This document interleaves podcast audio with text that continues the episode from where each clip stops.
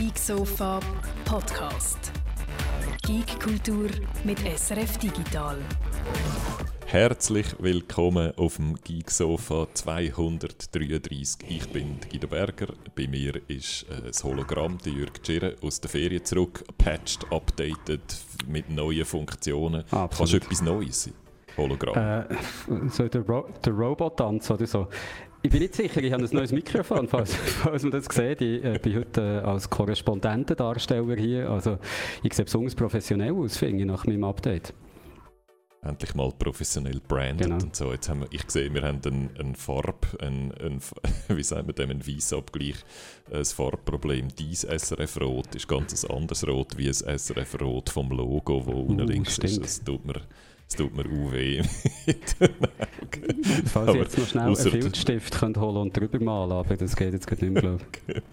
genau, so ein bisschen mit Blau ein bisschen nach, nachjustieren. Genau. Ähm, gut, also das, ist, äh, das sind nur die kleineren. Wir haben, ihr habt es vielleicht schon gemerkt, wir haben das Mikrofonproblem am Anfang, darum haben wir ein bisschen verspätet angefangen, aber das macht gar nichts. Ihr sind ja alle fit und dabei. Der Moski ist da, die Lootbox, die Musik und Bier, der Hawkeye, der Kingpin, der Andy, der Petrolhead, das Mika, der Slowbro, der Federlicht, der Amigian und der Serge. So, grüezi miteinander, freut mich, dass ihr dabei sind. Äh, ihr merkt es, heute ist das Hologramm Jürg und ich sind dabei und wir äh, so ein bisschen nachholen, was wir schon lange mal haben wollen darüber reden. Loki versprechen wir euch schon ewig. Äh, zum Beispiel, äh, wir machen generell so einen Aufwisch, was wir alles äh, geschaut haben über den Sommer. Äh, durch, gell, Jürg? Das ist so der Plan für heute. Ja, ich habe genug Zeit, gehabt, Sachen zu schauen, also habe ich jetzt auch genug Zeit, etwas zu erzählen. Ähm, was wir zuerst noch machen müssen, ist äh, zwei Schlagzeilen nachholen und etwas von der Gamescom nachtragen. Das machen wir. Ähm, das erste ist, bei Twitch ist heute ähm, Pause. Es gibt einen Protest bei Twitch, äh, der heißt A Day äh, Off Twitch. Verschiedene Leute haben äh, sich äh, geschworen, dass sie heute nicht streamen. Und der Grund für das sind äh, Hate Rates und Leute, die unzufrieden sind. Also wir sind da schon wieder voll, voll im Drama, im Drama Jürg. Du hast, äh, den, du hast den sicher schon vermisst. Ähm, Genau. Was Raids sind, haben wir ja noch vor noch nicht allzu langer Zeit gelernt, wo wir äh, äh, zwei Streamerinnen aus der Schweiz äh, dabei hatten, die beide auf Twitch sind und die eben auch von Raids geredet haben. Das ist ursprünglich eigentlich etwas Positives gewesen, nämlich wo jemand, der schon Erfolg hat auf Twitch, versucht, sein Publikum nach ihrem eigenen Stream auf den Stream von jemand anderem zu lenken, sozusagen das ganze Publikum dort rüber zu bringen, den Stream zu raiden und damit eigentlich die Sichtbarkeit vergrößern ähm, von äh, Leuten, die man noch nicht so gut kennt. Also eigentlich grundsätzlich etwas Positives. Was jetzt äh, seit einer Weile offenbar passiert, sind sogenannte Hate Rates, wo die Leute einfach auf einen Stream gehen von jemandem, wo sie ganz schlimm findet und dort den Chat einfach zuspammen mit äh, allem, wo man sich vorstellen kann und natürlich nichts davon lässig. Und das ist mittlerweile, ich weiß nicht, ob das ursprünglich mal in Person war, mittlerweile ist das mechanisiert, automatisiert, das sind jetzt einfach Bots. Also da werden Bots äh, auf den, mit Fake-Accounts dahinter, mit extra für die Bots erstellten Fake-Accounts, werden auf äh, Streams geschickt von zum Beispiel schwarzen Frauen oder Trans-Leuten oder äh, Leuten, wo, wo schwul sind oder was auch immer. Einfach so Minderheiten, wo man wo die Leute, die die Bots dort drauf losschicken, nicht gerne haben. Und dann gehen die Bots dort an und spammen einfach den Chat zu mit sexistischen, rassistischen, transphoben, homophoben Nachrichten vom Übelsten, was dann dazu führt, dass die Leute, die am Streamen sind, ähm, einfach nur noch mit Moderieren beschäftigt sind. Oder es gibt so Beispiele von Leuten, die irgendwie drei, vier Stunden einfach nur äh, Accounts aus dem Chat versucht haben rauszukicken und irgendwie dem ähm, dem äh, Bot-Chat, äh, dem, dem Bot-Spam äh, Herr oder Frau zu werden äh, und einfach nicht mehr haben können streamen.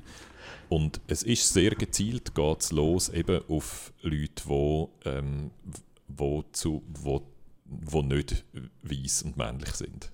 Ich glaube, man kann es so vereinfacht sagen. Ähm, Ist was Klar. die grosse Kritik jetzt ist, ist, Twitch macht einfach zu wenig, äh, um irgendwie gegen das hindern, äh, gegen das. Und das ist tut natürlich besonders weh, die Kritik, weil Twitch selber sich ja immer wieder mal gern so einen, einen inclusive Anstrich gibt, oder? Wenn Pride Month ist, dann tut man alles schön mit Regenbogenfarben voll pflastern und davon erzählen, wie super man die Trans- und die LGBTQI-Community, wie gern man die hat. Aber offenbar ist ein Teil von dieser Community mindestens, wo auf Twitch streamt, einfach einen konstanten Anfindungen ausgesetzt und kommt irgendwie praktisch null Hilfe über, sich gegen das zu wehren. So eine Art asymmetrische Kriegsführung eigentlich. Kannst du ja wirklich nicht dagegen wehren als Einzelner, wenn so eine Botarmee kommt. Hat Twitch überhaupt keine Möglichkeiten zu erkennen, dass die Nachrichten oder das Nachrichten in einem hohen Tempo von gleichen Accounts kommen. Ich, ich bin jetzt die ganze Zeit am überlegen was man technisch machen können und so einfach ist es wahrscheinlich eben doch nicht, weil du willst ja auch nicht Leute im Chat zum Teil setzen ja in sehr schneller Geschwindigkeit Nachrichten ab. Also ich stelle es mir jetzt noch relativ schwierig vor, das zu automatisieren, dass das nicht möglich ist, ohne Leute zu treffen, die, halt nicht davon betroffen sein mhm.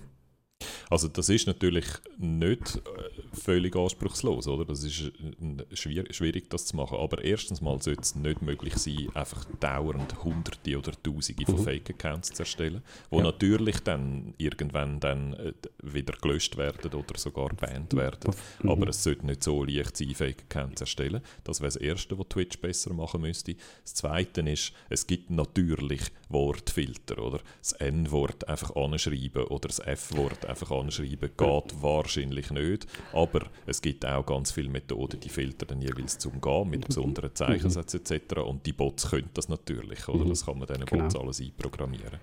Also die Filter sind schlecht.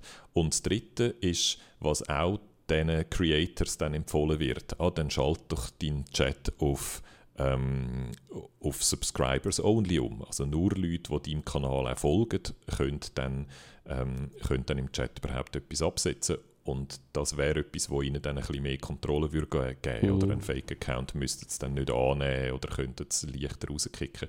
Aber das ist ja genau das, wo man nicht will, oder? Man will, Engagement ist eine der wichtigsten Kriterien auf Twitch. Das bestimmt deine Sichtbarkeit. Mhm. Wenn du ein hohes Engagement hast, wenn du viele Leute in deinem Chat sind und viele von denen sich am Chat beteiligen, dann wirst du sichtbar, dann wirst du von den Algorithmen nach oben gespült. Mhm. Das heißt, wenn du das auf Subscribers only stellst, wirst du nicht sichtbar. Und genau um das geht es den Leuten, die die Botarmee loslösen. Es geht eigentlich darum, die LGBTQI-Community von dort zu verdrängen, denen einfach das Leben so schwer zu machen, dass sie entweder von alleine aufgehen, was bereits passiert ist, oder Leute, die sagen, ich habe keine Lust mehr zum Streamen, ich will nicht die ganze Zeit gegen Botarmee kämpfen, jedes Mal, wenn ich live drücke, Angst mhm. müssen haben. Oder? Mhm.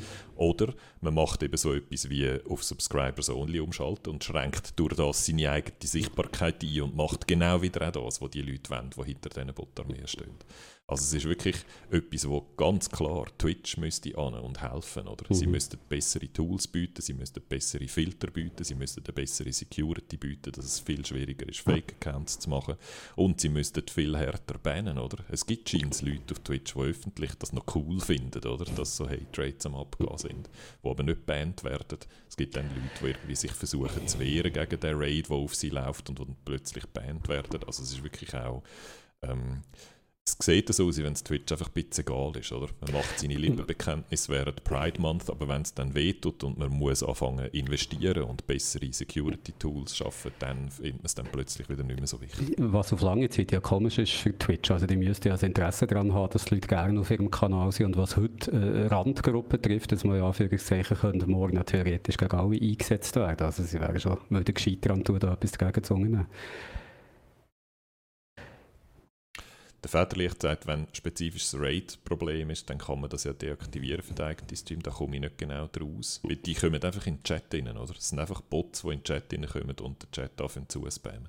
Und, Wo du nicht äh, eingeladen hast extra oder so. Genau, oder? Und die Juli sagt Slow Chats, aber das wäre ähnlich wie Private Chats, oder? Wenn du einfach, du schränkst dann halt dein Engagement ein und schränkst durch das deine Visibility ein, was genau eben wieder das Ziel erfüllt, nämlich dass diese Art von Leuten nicht visible sind auf Twitch. Und äh, das, also das ist wirklich ganz schlimm. Und aus dem Grund gibt es jetzt heute, das findet heute statt, der Day auf Twitch. Ich habe noch keine Zahlen gesehen, wie viele da jetzt wirklich teilnehmen und äh, nicht streamen. Äh, die Hoffnung ist natürlich, dass das viel machen und dass dann so die View und die Zahlen so abbrechen, dass Twitch findet, oh shit, da ist etwas am Laufen. Wir müssen jetzt vielleicht trotzdem ein bisschen mehr äh, Geld investieren und Research. Ich weiss natürlich, dass Hate Rates nicht lustig sind, aber gleichzeitig bin ich auch bekannt als jemand, der sehr gute Geschäftsideen hat. Hier schon häufig geäussert, auch schon bei, bei unserem Discord-Kanal. Und äh, eine Geschäftsidee, die ich hätte für irgendeinen findigen Entrepreneur, ist ähm, vielleicht ein Energy, äh, Energy Drink, der Haterade heisst und äh, der offizielle Drink von den Haterates wird. Also, das ist jetzt nur so als Vorschlag, nicht, dass man es müsste machen müsste was vielleicht extra grusig ist und extra dick macht. Ja, genau, mit den Schlafmitteln drin, damit sie ihre Rates verpassen. Genau. genau. Ah, jetzt haben wir es, jetzt habe ich es wirklich positiv können drehen, jetzt wird ich es wahrscheinlich selber so umsetzen. Gut, bitte nicht klauen. ich glaube, die Polizei kommt bald verhaften. Gut, also das war das Drama. Ähm, gehen wir noch zum nächsten Drama. Äh, das ist Drama für alle chinesischen Kinder, würde ich, sagen. Und alle anderen, Regierung, yeah die chinesische Regierung hat beschlossen, ähm, dem, wo sie vor, vor noch nicht allzu langer Zeit schon mal ähm, das ist so, sie haben es eigentlich nicht öffentlich gesagt, sondern eine Zeitung hat es veröffentlicht und ist dann äh, gerade wieder oben abgenommen worden. Aber äh, scheint haben Exponenten von der chinesischen Regierung gesagt, Videogames sagen das Opium, äh, das moderne Opium für, besonders für Kinder und darum muss man Kind schützen davor. Und jetzt haben sie äh, eine extreme Beschränkung eingeführt in China, nämlich Jugendliche dürfen jetzt nur noch drei Stunden pro Woche Online-Games spielen. Maximal. Und zwar nicht irgendwann, sondern am äh, Freitag, am Samstag und am Sonntag je Stunde. Also am Freitag, am Abend um 8 Uhr bis um 9 Uhr dürfen wir gamen und am Samstag und am Sonntag und dann ist wieder fertig, dann müssen wieder alle in die Schule. Ähm, für Erwachsene gibt es die Einschränkungen nicht und äh, ich habe auch nichts von irgendeiner Altersabstufung äh, gelesen. Also, dass die Einschränkung gilt für 10-Jährige genau gleich wie für äh, 15-Jährige. Und ich würde sagen, jetzt kann China eigentlich gerade sämtliche LOL-Teams, die es haben, ihre League of Legends E-Sport-Teams, beerdigen. Die kommen jetzt einfach keinen Nachwuchs mehr über, weil drei Stunden in der Woche lang nie zusammen zum, äh, zum Trainieren. Ich habe schon gelesen, dass... irgendwie so Athleten Sonderbedingungen über vielleicht. Das wird es doch sicher geben, oder? Das wird Gymnasiasten oder, oder wie heißen die, die Gymnastics machen, wird Kunstturner, die irgendwie ab eineinhalb in einem Special Camp äh, 24 Stunden am Tag trainiert werden, werden jetzt einfach die E-Sportler dort.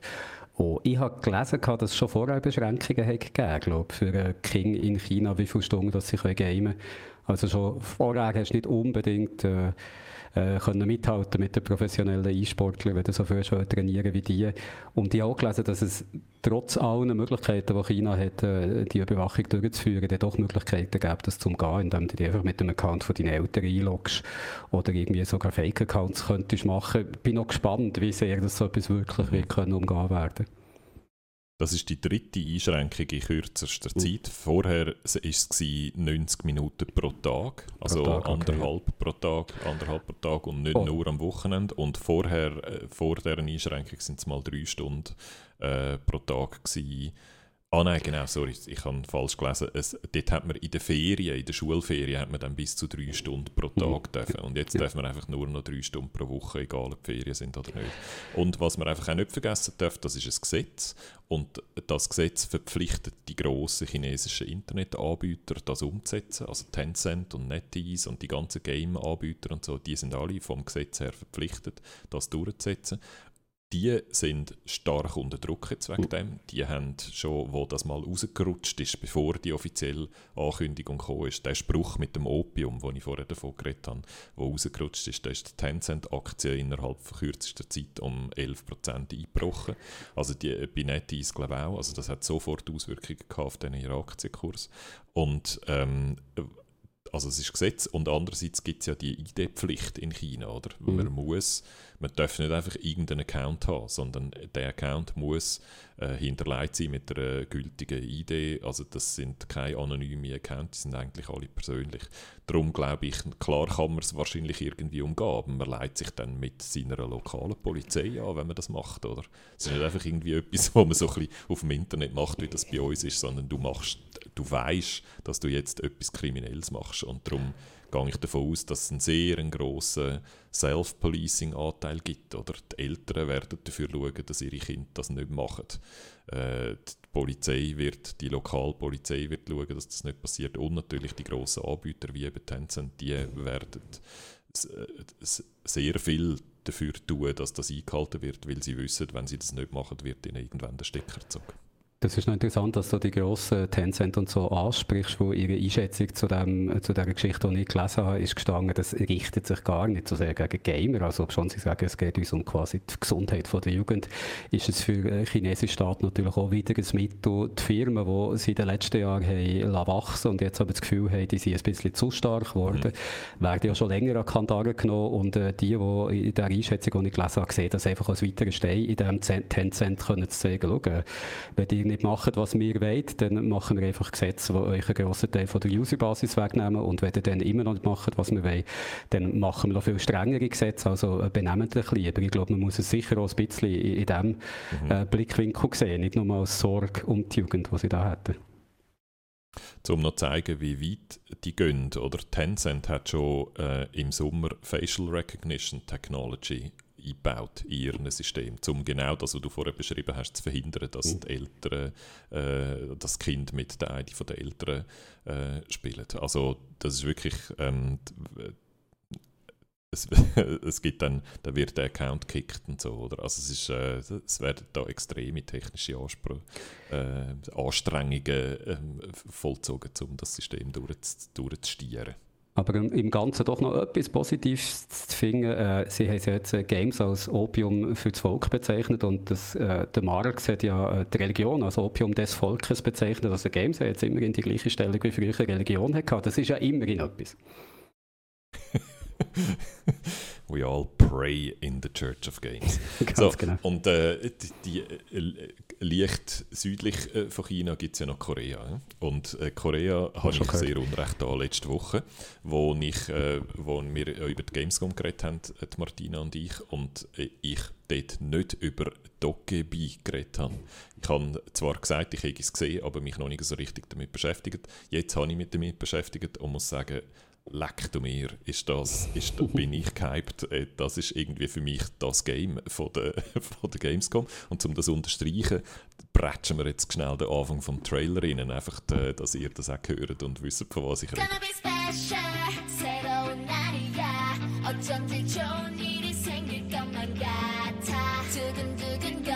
Der Jürg hört und sieht jetzt nicht. Es läuft K-Pop vom Feinsten und wir warten den Drop-Up, weil der ist stark.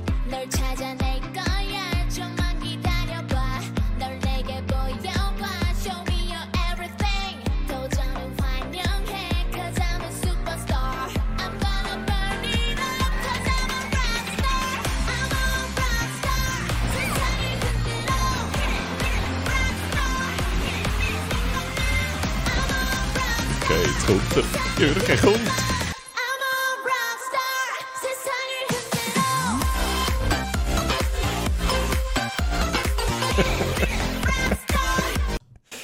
es ist einfach der Hammer. Der ganze Trailer, der 4 Minuten Extended Gameplay-Trailer, wo es sieht so nach dem aus, wo man sich eigentlich wünscht von Pokémon. Es ist ein Pokémon vielleicht Monster Hunter, so eine Mischung aus Pokémon und Monster Hunter Game. Open World, Singleplayer, ähm, geht darum, Monster zu fangen und zu bekämpfen. Nicht ganz klar, eben bekämpfen wäre eher wie Monster Hunter, fangen wäre eher wie Pokémon. Es ist, glaube ich, irgendwie so eine Mischung daraus. Ähm, alles auf ultra.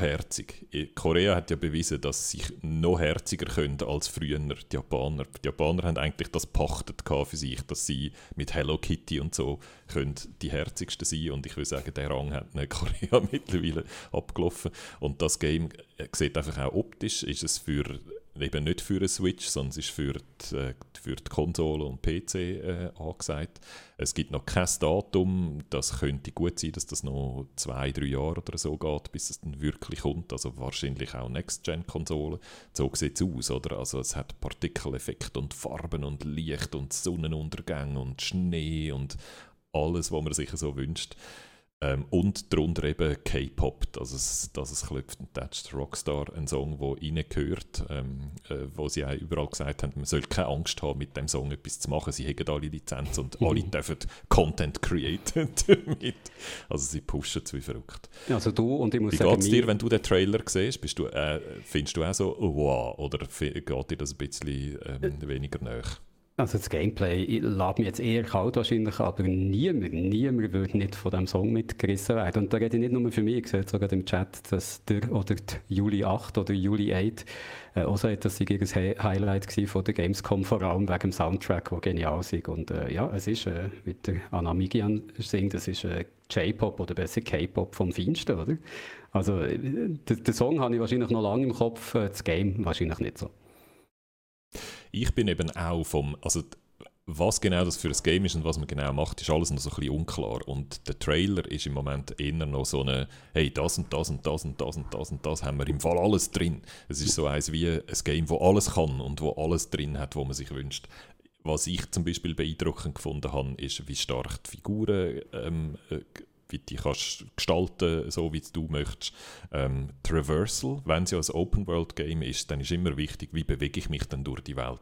Und da siehst du im Trailer etwa 27 Methoden. Es hat Skateboards und dann hat es nicht nur ein Skateboard, sondern es hat verschiedene Skateboards. Longboards, wo man eher so tanzt drauf, Danceboards, es hat die kürzeren, schnelleren Boards, es hat so komische Mini-Autöli, es hat so eine Art einen durchsichtigen Schirm, wo man kann damit springen und durch die Luft sausen. Also wirklich an jede Traversal-Methode, die man sich vorstellen kann. Ähm, ich glaube, du bist genau die Zielgruppe. Ich bin genau die Zielgruppe. Sie, die Entwickler reden die ganze Zeit davon, dass sie so ein Game wollen, wo die die Eltern können mit den Kindern zusammenspielen Und genau so sieht es aus, oder? Etwas, was die Eltern lässig finden, etwas, was die Kinder lässig finden. Einfach so Party-Time für die Familie.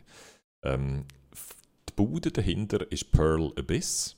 Oh, jetzt nicht gerade kinderfreundlich dort, aber egal.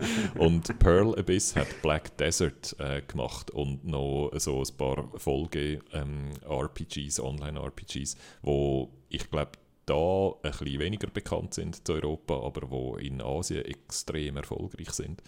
Die haben ähm, nur so als Grössenordnung, Pearl Abyss war so erfolgreich mit Black Desert, dass sie haben können CCP, das die isländische Bude, die EVE Online macht, einfach kaufen für eine halbe Milliarde. Also von dem her, die haben Stutz, die haben einen Haufen Leute und die investieren so richtig in das Game. Also das wird eine grosse, eine grosse Nummer. Wir haben schon mal kurz darüber geredet vorher und äh, da habe ich dich gefragt, ob Südkorea eigentlich eine grosse äh, Game-Entwicklerszene hat und das ist so das erste richtig grosse, was man von dort so gehört haben, seit längerem, oder?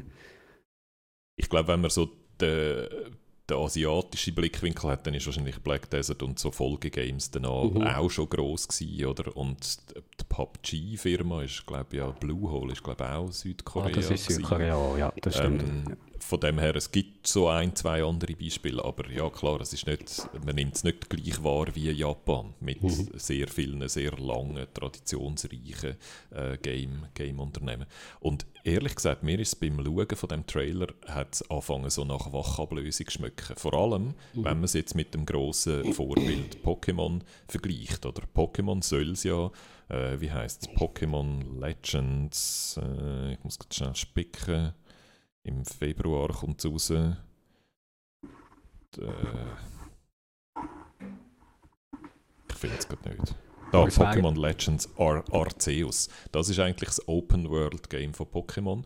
Und da hat man, der erste Trailer, den man von dem Game gesehen hat, ist so mies gewesen, dass es Memes gegeben hat, oder? Da hat es so Leute gegeben, die äh, so einen, einen äh, Landschaftsansicht mit Bäumen und Wald verglichen haben mit der Landschaftsansicht von Skyrim. Ein Game, das irgendwie gefühlt 100 Jahre alt ist. Und sich dann so, so sarkastisch darunter geschrieben, oh, schau mal, wie fest wir uns weiterentwickelt haben seit damals. Und es ist ein Screenshot, der schlechter aussieht, als Skyrim damals schon ausgesehen hat. Oder? Also Pokémon äh, hat so wie, ist mein Eindruck so ein bisschen, es wird einfach wiedergekäut, oder? Es kommt das Gleiche immer wieder. Pokémon Go ist zwar etwas Innovatives und wirklich etwas Neues gewesen, aber auch so ein bisschen, ja, Gameplay-mäßig hat es wie nicht so genug Fleisch am Knochen gehabt, mhm. finde ich, Mhm. oder? Für so richtig Gamer, Gamer-Bedürfnis. Es ist mehr eigentlich, als wir gehen voraus gehen spazieren mit einem lustigen Ziel-Game gewesen. Und all die Sachen wie ein cooles Open World, eine coole Grafik, Action, all das Zeug, was man irgendwie gerne hätte, löst für mich Pokémon irgendwie schon länger nicht mehr ein. Und dann kommt da so ein Trailer und findet, hey, schau, all das, was ihr wünscht, haben wir alles da in das Game hineingepackt. Einmal mindestens, einmal mindestens in unseren Trailer.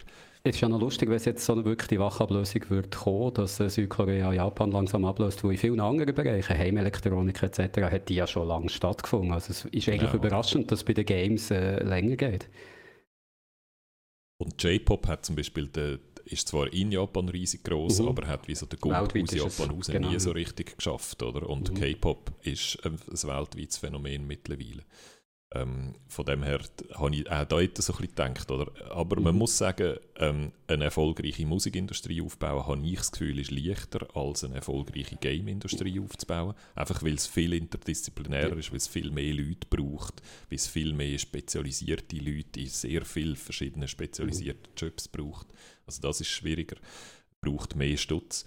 Und ähm, ja, also die grosse Tradition, die Japan hat, die, die, die von der zehrt es natürlich auch immer noch, Mhm. oder? Die hat man nicht Mhm. einfach null, in 0,9 repliziert. Und wo wir das letzte Mal über Pokémon geredet haben, habe ich gesagt, es ist halt schwierig, eine Welt aufzubauen, die ähnlich attraktiv ist, oder? Weil wir die einfach kennen, seit wir klein sind, kennen wir all die Pokémon-Figuren. Da haben sie aber einen cleveren Zug gewählt und jetzt kann man vielleicht noch sagen, wieso es Dokebi heisst. Dokebi spricht man aus, aber schreiben tut man das Doke, äh, Doke und dann so ein V. Ähm, also Dokevi und Dokebi wird da zusammen gemacht. Und die Dokebi, das kommt aus der koreanischen Mythologie offenbar. Das sind so Mhm. Goblin-ähnliche Naturviecher und so, also so Mönsterli, was was irgendwie auch in der, in der in der koreanischen Mythologie gibt. Also von dem her, sie haben dort sich schon auch versucht, auf Zeug zu beziehen, was schon rum ist, oder? Ja. Und nicht einfach etwas völlig, Alles völlig Neues. Neues zu bauen. Genau. Also ja, gespannt, sehr gespannt. Aber man muss schon auch sagen, das ist ein, eine Wunschliste, der Trailer, oder? Also alles, was dort, ob es dann alles umsetzt, was in dem Trailer drin ist, wird man dann noch, wird man dann noch müssen sehen. Gut, äh, ich muss mal schnell, sorry, ich muss einfach schnell nochmal drücken. Ich höre es leider nicht. Okay, sorry, ich, ich erspare es euch. Aber es ist wirklich einfach, schaut, geht den Trailer schauen. Ich finde es der mit Abstand aufregendste Trailer, der der Gamescom rausgekommen ist.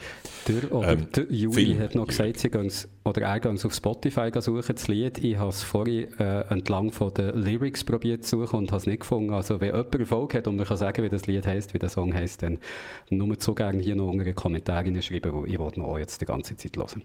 Aber ja, du hast gesagt zu dem Film. He? Genau. Und Ich sage auch noch schnell, der Tornado Joe sagt, die haben einen Haufen Geld in die Entwicklung von ihrer Engine gesteckt. Und ja, ja, also das sieht eben wirklich alles to- total seriös aus. Oder? Die haben eine Engine entwickelt, haben wahrscheinlich die Erfahrungen, die sie schon hatten von Black Desert, haben sie genommen und weiterentwickelt. Sie haben auch die interessante, aber wahrscheinlich sehr schwierige Entscheidung gefällt, dass es nicht ein Multiplayer-Game soll sein. Das ist ursprünglich geplant gewesen, Massively Multiplayer Online. Sie haben es jetzt in ein Singleplayer-Game umgewandelt, wahrscheinlich auch, um wieder die Kinderfreundlichkeit äh, zu unterstreichen. Und das finde ich persönlich super. Ich kann sehr gerne so äh, on Open World Singleplayer-Games, wo man kann eine Welt erkunden und sich dort drin verdoppeln. Oder? Also interessant. Gut, also Film. Wir haben einen Haufen Sachen geschaut, Jörg. Wir mit dem Größten an, würde ich sagen. Oder? Mit dem Fast nein! Family!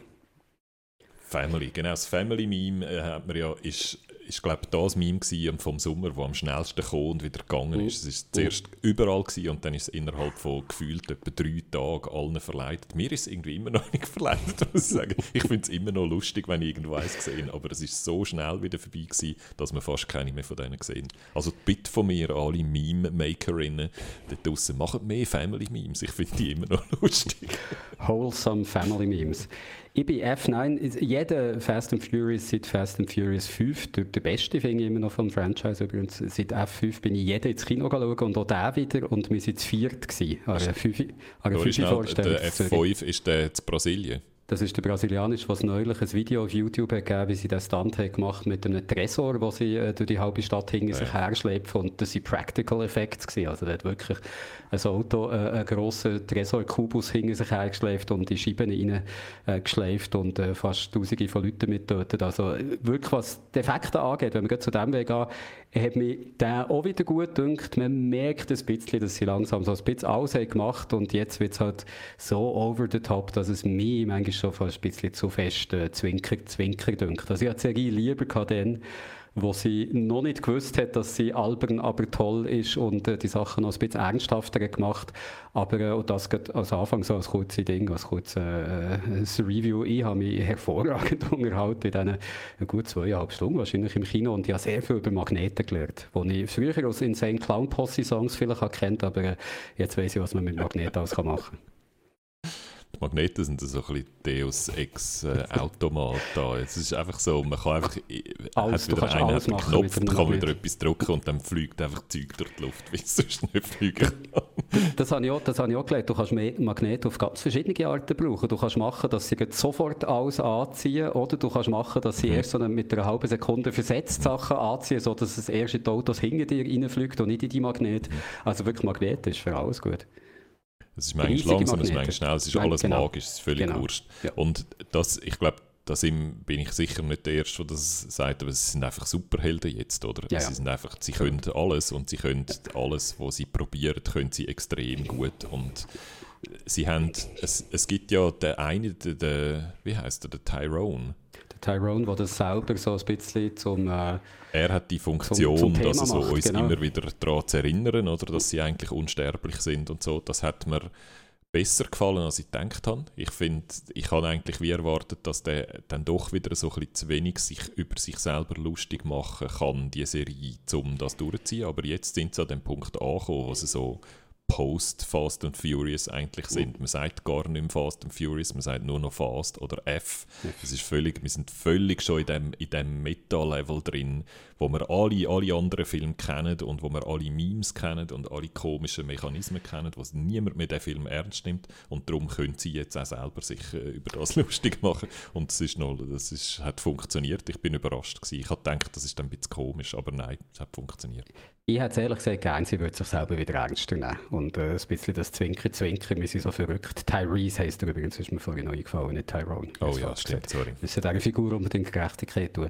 Ich, ich hätte es gerne, wenn sie wieder äh, sich ernster würden, aber den Weg zurück gibt es nicht mehr. Also wenn du mal mit einem Auto ins Weltall bist geflogen und mit einem, mit einem riesigen Tanklaster bist äh, Hügel runtergekugelt, äh, hinten drin ist der, äh, ist der Dom Toretto und äh, wird wie eine Waschmaschine umgespült quasi in dem Lastwagen, der dann einen steilen, steilen Hügel runterrollt, schafft es aber trotzdem, sich nach vorne in die Führerstange reinzukämpfen und sobald er am Steuerrad ist, hört der Truck auf zu ruckeln, sondern ist wieder auf der Straße und fährt weiter.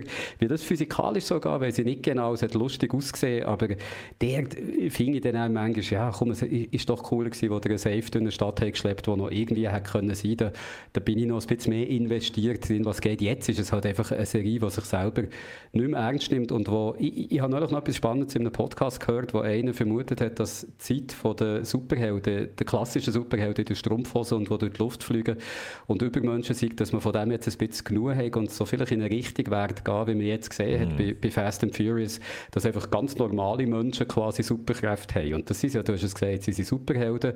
Äh, Red Widow, äh, Black Widow ist ja auch so ein bisschen so gewesen. Die sind nicht mehr die klassischen Ja, Superhelden, stimmt. das sind einfach Menschen mit Superkräften.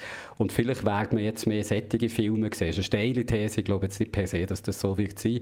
Aber äh, da, das hat man dann gesehen, oder? Dass sie jetzt einfach Superhelden, wie du so, äh, auch schon gesagt hast. Ich habe auch eine steile These, nämlich dass F10 oder spätestens F11 den, den Reboot macht und das wieder zum Ernst geht. Weil das ist ja der, ich weiß nicht mehr genau, wie der Zyklus heißt, aber du hast den im Zusammenhang mit den Superhelden schon ein paar Mal beschrieben da im Geeksofa, dass man Dass zuerst die ernsthaften. Superhelden Mhm. hat und dann die Meta-Superhelden, die sich über das lustig machen, Superhelden zu sein, so die Dekonstruktion von der Superhelden, die bösen Superhelden, dann die lustigen, lächerlichen Superhelden und dann hat man den Zyklus einmal durchgespielt und dann muss man es wieder ernst machen, weil sonst, sonst hört es einfach auf, oder? Sonst löst sich auf in der, in der, in der Metaphysik.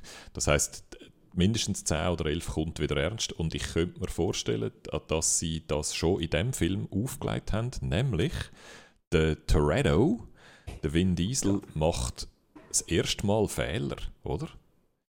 Er hat noch nie Fehler gemacht stimmt, vorher. ja. Vorher Ja, macht er absolut. immer alles richtig. Ja. Und er macht Ja. immer alles richtig und er gönnt alles und er gönnt jeden Wettkampf, so Lächerlichkeit äh, der auch soll. Und da hat er jetzt das erste Mal Fehler gemacht und verloren. Das hat Und er ja im das- Vertrag inne gehabt, dass er keinen Kampf darf verlieren im Film. Also darum ist er eigentlich auch vertraglich unfehlbar gewesen, fast. Er ist immer der, der gewinnt. Und es wird nie irgendjemand verletzt und, und, sie, und es wird auch, im Gegensatz zu anderen Superheldenfilmen zum Beispiel, es gibt keine Origin-Stories. Es wird nie erklärt, warum sie Superkräfte haben. Sie können einfach gut Auto fahren. Aber wieso sie von gut Auto fahren zu unsterblich und können durchs Weltall fliegen in einem Fiero können, das wird nie erklärt. Das ist einfach so. Und darum habe ich das Gefühl, ist jetzt wahrscheinlich der Zeitpunkt gekommen für so einen gritty Reboot, wo alles wieder ernst ist und wo sie die ganze Zeit verletzt sind und so. So wie es mit der James Bond-Serie ein bisschen passiert ist, oder? Wo der, der, der Craig so, so der, der verletzliche James Bond plötzlich geworden ist, nach dem squeaky cleanen Pierce Brosnan. Ich- äh, Es wird allerdings sicher nicht mehr unter diesem Titel stattfinden, wenn es so läuft wie geplant, weil äh, Fast and Furious 10 und 11 sind die letzten Filme von der Serie. Das hat der, äh, Vin Diesel selber gesagt. Er hat gesagt, die, die Serie die haben Seele und die Seele müssen auch irgendwann zur Ruhe kommen. Und äh, darum wollen sie nach 11 Schluss machen, aber das ist so eine, äh, eine weltweite Geldmaschine, dass ich natürlich mich frage, äh, oder nein, ich frage mich nicht. Es ist klar, dass das nicht das Letzte wird sein, was man von dieser Serie hat gehört. Also mit Hobbs and Shaw gibt es ja schon einen Spin-off. Sie haben auch schon davon geredet, einen Spin-off nur für die Frauenfiguren zu machen. Und äh, ich wäre sehr erstaunt, wenn es nach F11 nicht irgendwie in einer anderen Form würde weitergehen. Und da, da hast du ganz recht, das wäre natürlich die Chance, das wieder so ein bisschen grittier zu rebooten. Und äh, vielleicht gehen sie ja zurück zu ihren Anfängen. Fast and Furious, äh, beim ersten Teil waren sie ja noch äh, Räuber gewesen, die Lastwagen mit DVD-Spielern haben überfallen. Heute müssen es mindestens Blu-ray-Spieler sein, habe ich das Gefühl. Oder vielleicht stellen sie die Passwörter von Netflix-Accounts in dem Fall, aber äh, irgendetwas müssen sie wieder machen. Der junge Mann-Reboot ist ja bereits schon auch aufgelegt, oder? Das, es fängt ja an mit der Szene mit dem jungen Dom äh, und, und seinem, seinem Bruder und seinem Vater. Und die zwei, sie haben ja dort absichtlich, würde ich jetzt mal sagen, nicht einfach per digitaler Technologie den Vin Diesel jung gemacht, sondern haben einen neuen Schauspieler genau, eingeführt für das. Und den Schauspieler kann man jetzt eins zu eins buchen für eine Netflix-Serie von Young Toretto Ja. wo, und seine Racing-Exploits, oder? Ich glaube, das ist schon der Name. Ja, Young Toretto ist doch ein super Name. Also das, Es ist schon wieder, schon wieder grossartige Geschäftsidee. Genau. ähm, und das mit, dem, mit der Verletzlichkeit, denke ich, das ist auch eine Möglichkeit, um die Serie sauber abzuschliessen. Oder? Im 10. sie Mm. werden jetzt langsam verletzt und alles wird ein bisschen dreckig und im 11. sterben die Leute. Mm. Natürlich nicht alle, dass man kann Reboots, dass man kann weitermachen und Spin-Offs weitermachen und so, aber so ein, zwei von den wichtigen Figuren, der Dom und nochmal eine, Mhm. sterben. Oder? Das ist, würde ich jetzt mal sagen, das passiert in F11. Es ist, ja, der, der Rock ist ja ausgestiegen, also der, der Vin Diesel und der Rock haben eine legendäre Fehde gehabt hinter den Kulissen, wo, glaube der Rock der Vin Diesel irgendwann als Candy Ass hat bezeichnet. Das ist, glaube Candy Ass Gate gewesen. Und äh, die sind äh, nicht miteinander ausgekommen, äh, einfach weil beide immer haben wollen gewinnen, irgendeinen Kampf wahrscheinlich auf der Leinwand und keiner wollen verlieren und das kannst du natürlich schlecht machen. Und dann hat ja der Rock seinen Spin-Off bekommen mit Hobbs Shaw, äh, zusammen mit dem äh, Jason Statham. Und äh, jetzt haben sie ja den, den John Cena reingenommen. Geht eine Überleitung dann zum nächsten Thema. Aber der John Cena ist jetzt der Bruder von äh, Vin Diesel und man könnte ja nicht unterschiedlicher aussehen. Also, er ist der Bruder vom gleichen Vater und Mutter, so wie man es denkt. Und im Film sagen sie noch irgendwie, ja, du hast nicht gewusst, dass eure Familie auch eine nordische Komponente hat, weil der äh, John Cena jetzt wirklich nicht im geringsten aussieht wie der Diesel, ausser dass es beides grosse, grosse, breite Männer sind. Das, das hat mir sehr gefallen, wie sie das also sehr wollen zweckbiegen, dass das Brüder sollen sein. Sagen Sie, dass das von der gleichen Mutter ist? Ja gut, Vom das sagen sie Vater, nicht, aber- klar, ja. aber ich, ich habe gemeint, der Vater wird so ein bisschen als ein Frauenheld dargestellt und habe darum einfach angenommen, ja, das sind Genau. halt verschiedene Genau. Mütter und so. Aber ich bin auch nicht mehr sicher, Es ist nie genau explizit gesagt worden, dass es verschiedene Mütter sind. Also, wer weiß, wer weiß. Du hast recht. Also gut, wenn wir schon gerade beim John Cena sind, ähm, wo natürlich willkommen ist in dieser Franchise, wo ich finde, wo ein bisschen underused ist. Ich hätte, glaube ich, noch gerne noch ein bisschen mehr John Cena gesehen. Viel zu wenig seinen- Ja. Ja, und noch ein bisschen mehr von seinen auch Comedy-Talenten und so. Und die Comedy-Talente, die würde ich sagen, die kommen in Suicide Squad, werden die viel mehr, viel mehr ausgenutzt. Das ist ja jetzt der legendäre Suicide Squad äh, Reboot gewesen. Äh, James Gunn, wo der gemacht hat. James Gunn, wo äh, fa famously die Guardians of the Galaxy so einen lustigen Superheldenfilm gemacht hat. Und genau das ist jetzt seine Aufgabe gewesen im DC-Universum aus dem Suicide Squad-Film, am ersten, wo eine Katastrophe war, wo ich nach wie vor eine Katastrophe finde, äh, ist, hat er jetzt einen lustigen machen. Im Vergleich zu dem, wo, er, äh, wo vor ihm kam, ist, ist es also wunderbar gewesen. Wie hast du gefunden? Es heisst übrigens, das muss ich unbedingt noch sagen, es heisst die Suicide Squad. Der, der andere ist der Suicide Squad, der erste, und jetzt ist es die Oh, excuse. der, der Suicide Squad. Ich habe mich gut unterhalten. Ich, ich habe ein Problem, und ich glaube, das haben wir auch schon ein paar Mal bei Superheldenfilmen angesprochen, die sind einfach immer sehr kompetent gemacht von den grossen Studios, aber auch wirklich innerhalb von sehr klaren, äh, von sehr klaren Grenzen. Jetzt beim James Gunn wird es ein bisschen brutaler als sonst. Das hat mich eigentlich noch schön gedacht, dass es manchmal so ultra-violent Sachen hatte. Aber auch die sind einfach immer in diesem Augenzwinkern, in, dass du genau weißt, aha, schau mal, da setzt der James Gunn jetzt extra noch einen drauf, damit man ein bisschen muss lachen muss. Ich bin nie überrascht worden in diesem Film. Also ich habe ihn sehr gerne geschaut, ich habe ihn sehr unterhaltsam gefunden. Das kannst du nicht vergleichen mit dem ersten Suicide Squad, der mir jetzt wirklich viel schlechter dünkt, wie du auch schon gesagt hast. Also der, Film ist durchaus gut gewesen, aber jetzt auch nichts, wo ich würde sagen, oh, das ist ein Film, den möchte ich unbedingt so schnell wie möglich mal wieder schauen.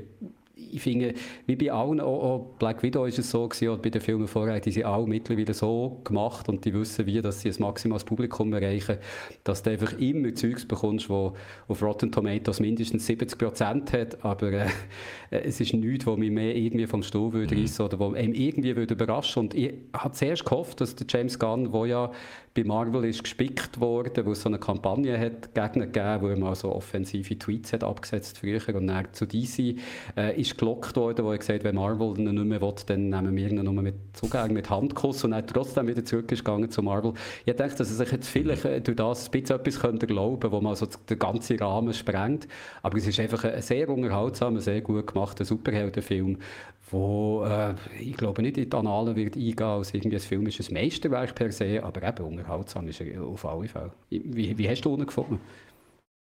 Ich finde etwas, wo, wo, äh, ich sehr, sehr clever gefunden habe, vor allem ja beim Suicide Squad Film, wo so schlecht ist, dort war das Hauptproblem, gewesen, dass man viel zu viele Charaktere hatten, dass man versucht hat, für alle von diesen Charakteren eine komplette Backstory zu etablieren und dass man aber für nichts von dem Zeit gehabt hat Mhm. und dass darum einfach so einfach völlig ein hektischer hure Scheissdreck war, das kannst du nicht anders sagen.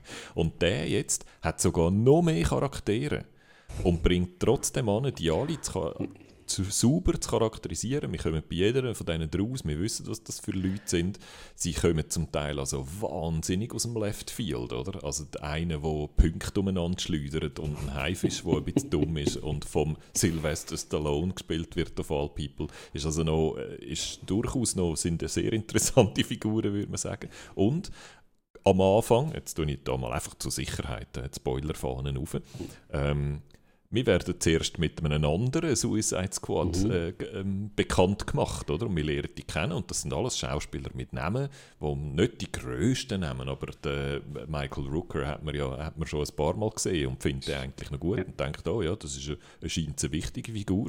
Und dann lernen wir die Stakes vom Film kennen und dann sterben ein paar von denen und äh, jetzt nehme ich die Spoilerfahne wieder ab. Und dort habe ich, das hat mich wirklich überrascht und dort habe ich wirklich gefunden, ah, wie clever, oder? Jetzt hat der Film plötzlich Stakes. Jetzt wissen wir, ah, nein, nein, das ist nicht gesagt, dass die alle einfach überleben und alle einfach immer besser sind als jeder Find, der vor sie ankommt, oder? Sondern es gibt tatsächlich die Möglichkeit, dass die einmal etwas, äh, etwas schief geht und dann ist einmal klar, warum das eigentlich Suicide Squad ist, oder? Es, hat, es macht ja nur dann Sinn, dass das Suicide Squad auch Suicide Squad heißt, wenn auch ab und zu mal ein paar können sterben theoretisch. Und das Hast du finde das ich, das liefert den Film total ein, oder? Das ist wie etwas, wo er, wo er einfach, ähm, wo vorher einfach ein komischer Name war und der Film begründet überhaupt, wieso der Name überhaupt so heißt. Also das Äh, finde ich wirklich sehr gut. Hast du es gewusst, gehabt, dass die alle sterben? Wo ich habe, Vor- ich habe mich Nein. nicht super informiert, gehabt, aber ich habe viel gelesen, so, ja, der Flula Borg spielt mit, der, der John Rocker spielt Mhm. mit, der andere.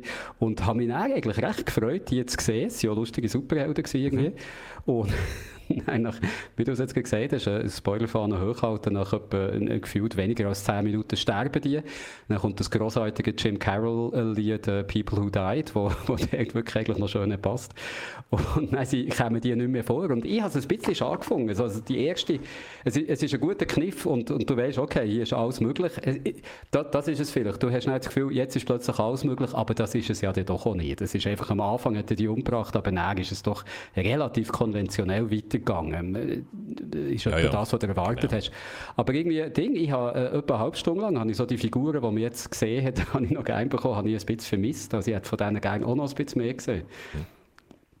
Ähm, was, was ich ich, habe noch möchte, aber auch so, nur etwas noch, wo du gesagt hast, äh, die Figuren hier sind, äh, wie du, äh, das stimmt vollkommen, äh, im letzten, im ersten Suicide Squad ist es ein heilloses Durcheinander gewesen, wo jeder noch so eine Backstory hatte. Da- Auf das haben sie hier verzichtet, ich kann es verstehen, aber du hast dann nicht mehr gemerkt, dass das eigentlich äh, Villains sind, dass das ja Bösewichter sind. Die sind alle innerhalb von dem DC-Universum, haben die schon gegen Batman und den Superman gekämpft. Irgendwann gehört, dass Ja, das das einer, glaub, dass einer den Superman verwundet hat oder was auch immer, aber das hätte genauso gut können Superhelden sein jetzt. Also so, dass die Suicide Squad Mhm. halt von Leuten zusammengesetzt ist, wo, wo Bösewichte sind, das hast du überhaupt nicht mehr gemerkt, wenn du das nicht gewusst hast. Und zum Beispiel der, der Ich würde sogar sagen, im, Man im. Ja, oder der genau, ich Polka würde Dot sogar Man, sagen, das ist ein klassischer Gegenteil. Oder? Und der Idris Elba, oder, wo dann so Mhm. unsere Hauptidentifikationsfigur wird, der, der, das ist eigentlich, der ist auch gut. Also der wird immer dargestellt als gut. Die Einzige, die eigentlich böse ist, ist die böse Viola Davis im Hintergrund, Genau, wo das ja. Suicide Genau. Squad manipuliert. Sie ist klar eine böse, einfach moralisch, weil sie einfach keine, keine Moral kennt und alles macht, um ihren Auftrag erfüllen, über Leichen geht. Ähm, ja, dort, das ist übrigens auch ein, ein Twist, wo ich dann, äh, es ist nicht ein Twist, aber einfach mit so wie, wie sie dann plötzlich Macht verliert einmal, dort, den habe ich Das irgendwie nicht gekauft. Dort habe ich irgendwie gefunden, hey, jemand wie sie lässt sich doch das nicht einfach so gefallen oder so. Aber item, es geht dann hinten raus, franzt es ein bisschen auf. Aber trotzdem haben wir irgendwie einen grossen Seestern gesehen und wir haben einen Haifisch gesehen und, wir, und wo eine romantische Szene hat. Und es, es hat und Harley Quinn, wo sie dort mal noch einen heiratet plötzlich und man so denkt, hey, wo geht denn jetzt der Film? Also es hat viele so auch dafür, wie viele Figuren es hat und wie viel Plot das der Film muss erzählen, erlaubt er sich dann trotzdem auch zum Teil völlig in so Tangenten abzudriften und kommt rechtzeitig wieder zurück, ohne dass es einem zu lang vorkommt oder so. Also ich finde so rein mechanisch vom Writing her und von der, vom, von der Regie her finde ihn, find ihn wahnsinnig sauber. Aber ich habe jetzt insgesamt trotzdem so ein bisschen die lustigen Superhelden gesehen. Ich habe jetzt so ein bisschen Genau. James Gunn ein bisschen gesehen. Äh, mir, ga- mir ist schon beim zweiten Guardians of the Galaxy ein bisschen so gegangen. Mir ist seit der, der Star-Lord ist mir mittlerweile wahnsinnig verleidet. Ja. Und das ist jetzt einfach lustige Superhelden. Wie viele Jahre nach Guardians of the Galaxy, oder? Es ist so, wir können das auch. so, ja. Und wir wissen schon, dass wir es noch ein bisschen müssen, äh, auf 11 drüllen dass wir noch eine Chance haben. Aber es ist halt, es ist nicht mehr wahnsinnig originell. Und, und durch das, ist, ja, glaube ich auch nicht, dass das jetzt so ein Film ist, wo mir lang wird im Hinterkopf bleiben. Aber es hat wirklich, wie du sagst, es hat, hat schöne Sachen drin. Also eben der, der Hai ist super gewesen und auch der, der riesige Seestern, wo der Bösewicht ist, äh, hat ja so Sporen quasi mit so Dingen, die aus ihm rauskommen und da kommt er so unter seinen Armen, hat so wirklich äh, fast so klitorale Öffnungen, die wirklich maximal eklig haben ausgesehen. Äh, Ja. Nicht gegen Klitoris, sorry, ich habe es nicht so gemeint, aber die wirklich ähm, extra eklig sind gemacht sind und das ist toll gewesen. Uh, jetzt bin ich cancelled wahrscheinlich. Wird der Jürgen gecancelt. Darum würde ich sagen, gehen wir schnell, lassen wir den Schnell, schnell, Suicide. Squad liegen Genau. und gehen schnell, schnell zum Loki. Loki, Mhm. ach. Also, ja, es ist jetzt wieder so ähm, ein bisschen kompliziert. He? Es wird ein bisschen kompliziert im Marvel-Universum, muss man sagen. Und ich bin noch nicht so ganz sicher. Ich, ich mag mich erinnern, dass ich recht am Anfang, glaube ich, so bei der zweiten Folge damals gesagt habe, ich habe das Gefühl, die Zeitschlaufen-Geschichte ist ein bisschen extra dumm, um sich auch ein bisschen über das ganze Zeitschlaufen und Paralleluniversen-Zeug lustig zu machen. Und ich glaube, das ist falsch gewesen. Ich glaube, sie haben es schon ernst gemeint. Und das ist jetzt wirklich eine richtige Erklärung gewesen. Aber ich komme also immer noch nicht draus. Ich komme immer noch nicht draus, genau wie die, wie die können erzwingen, eine Timeline zu haben. Und ich komme nicht daraus, wie das zum Beispiel mit dem äh, mit den Paralleluniversen vom Spider-Man-Film zusammenhängt und, und wie es mit, mit der Doctor Strange Sause zusammenhängen. Also ich bin ein bisschen verwirrt mittlerweile. Und muss aber sagen, das ist mir beim Schauen von der Serie alles Wurst gewesen, weil einfach die, Mecha weil einfach die Dynamik von diesen zwei Hauptfiguren von Owen Wilson und äh, vom Tom, Tom Hiddleston einfach Mhm. so großartig war. Die zwei spielen ihre Figuren super, die zwei interagieren super und ich habe es vor allem eigentlich wegen dem genossen. Und der Schluss, um noch schnell bei dem Thema schauspielerische Leistungen zu bleiben, der Schluss von ähm, einem gleichen Schauspieler, wo du mir jetzt sicher hoffentlich schnell den Namen kannst sagen, weil ich den mir nicht kann merken und immer wieder vergesse, aber es ist ja der gewesen, der uns auch schon in Lovecraft Country sehr Jonathan gut gefallen Mayers. hat. Oder Majors. Jonathan Majors. Heißt der. er liefert dort eine schauspielerische Leistung ab, die ich extrem finde. Weil er hat eigentlich die ganze verdammte Episode lang muss er alles erklären. Und er muss einfach erklären, und es ist einfach ein Exposition-Dump. Und er muss einfach den Wikipedia-Artikel vorlesen, wie der ganze Scheiß eigentlich funktioniert. Und er spielt dem am Teufel ein Ohr ab und ich habe ihm zugelassen und gefunden, ich will noch mehr hören und es ist alles lässig und es ist mir überhaupt nicht langweilig und ich merke gar nicht, dass es einfach einer in einem Raum ist, der Zeug erklärt. Es ist grossartig gewesen und das ist wegen ihm. Das, es ist auch gut geschrieben gewesen, aber es ist, weil er das delivert, der Monolog, dass es so gut funktioniert. Also rein nur wegen diesen drei Schauspielern allein finde ich schon, die Serie ist grossartig. Ich liebe den Jonathan Majors äh, seit äh, Lovecraft Country und ich habe nichts gewusst davon, dass er äh, der, grosse Reveal ist eigentlich am Schluss und ich habe mich so gefreut, als ich ihn gesehen habe und wirklich, es, ist viel besser gewesen, als ich gedacht habe, er spielt so over the top die Rolle und so dandyhaft und, und so leicht künstlich, dass, dass es wirklich so Ja. Spaß macht. Du, du merkst richtig, wie es ihm aber auch Spaß macht, die Rolle zu spielen und, und das wirklich so Ja. over the top zu spielen, wie du nur kannst. Und es funktioniert total, es ist super. Er, er spielt äh, den Kang, die, heißt Kang, die Emperor, jetzt weiß ich es gar nicht mehr genau. Oder der, das hat Ich hat nach, besser, der Conqueror, Punkt der Conqueror. Nein, jetzt weiss ich wieder, er heißt Kang, der Conqueror, der eine wichtige Figur ist im Marvel-Universum, weil der eben in vielen verschiedenen äh, Universen existiert und äh, der wird, glaube ich, in den kommenden Filmen jetzt eine wichtige Rolle spielen. Also der wird im Doctor Strange-Film vorkommen und auch in anderen. Das heisst, es ist nicht das letzte Mal, dass wir den Jonathan, Jonathan Majors in, äh, Ding, in einem Marvel-Film oder in einer Marvel-Serie sehen und da freue ich mich schon sehr drauf. Ich weiß auch nicht, wie sie das alles weiter zusammenbekommen, die, die verschiedenen Universen. Äh, man hat jetzt ist gerade der neue äh, Trailer für Spider-Man es ist nicht Far From Home, es ist nicht Homecoming, es ist äh, irgendetwas mit Home, wo mir jetzt nicht mehr einfällt, aber für den dritten Teil mit dem Tom Holland. Und dort siehst du ja, dass äh, die Welt hat im zweiten Teil erfahren, dass er, dass der Peter Parker der Spider-Man ist und jetzt möchte, dass das wieder rückgängig gemacht wird. Und der Doctor Strange soll das für ihn machen und beschwört durch das irgendwie einen Clash von den Universen, von diesen Multiversen auf. Also eigentlich alle Marvel-Properties gehen jetzt so in die Richtung, dass sie uns auf das Multiversum hier zuführen oder neue Doctor Strange wird, wird um das gehen. Die nächste Loki-Serie wird es natürlich zentral um das gehen.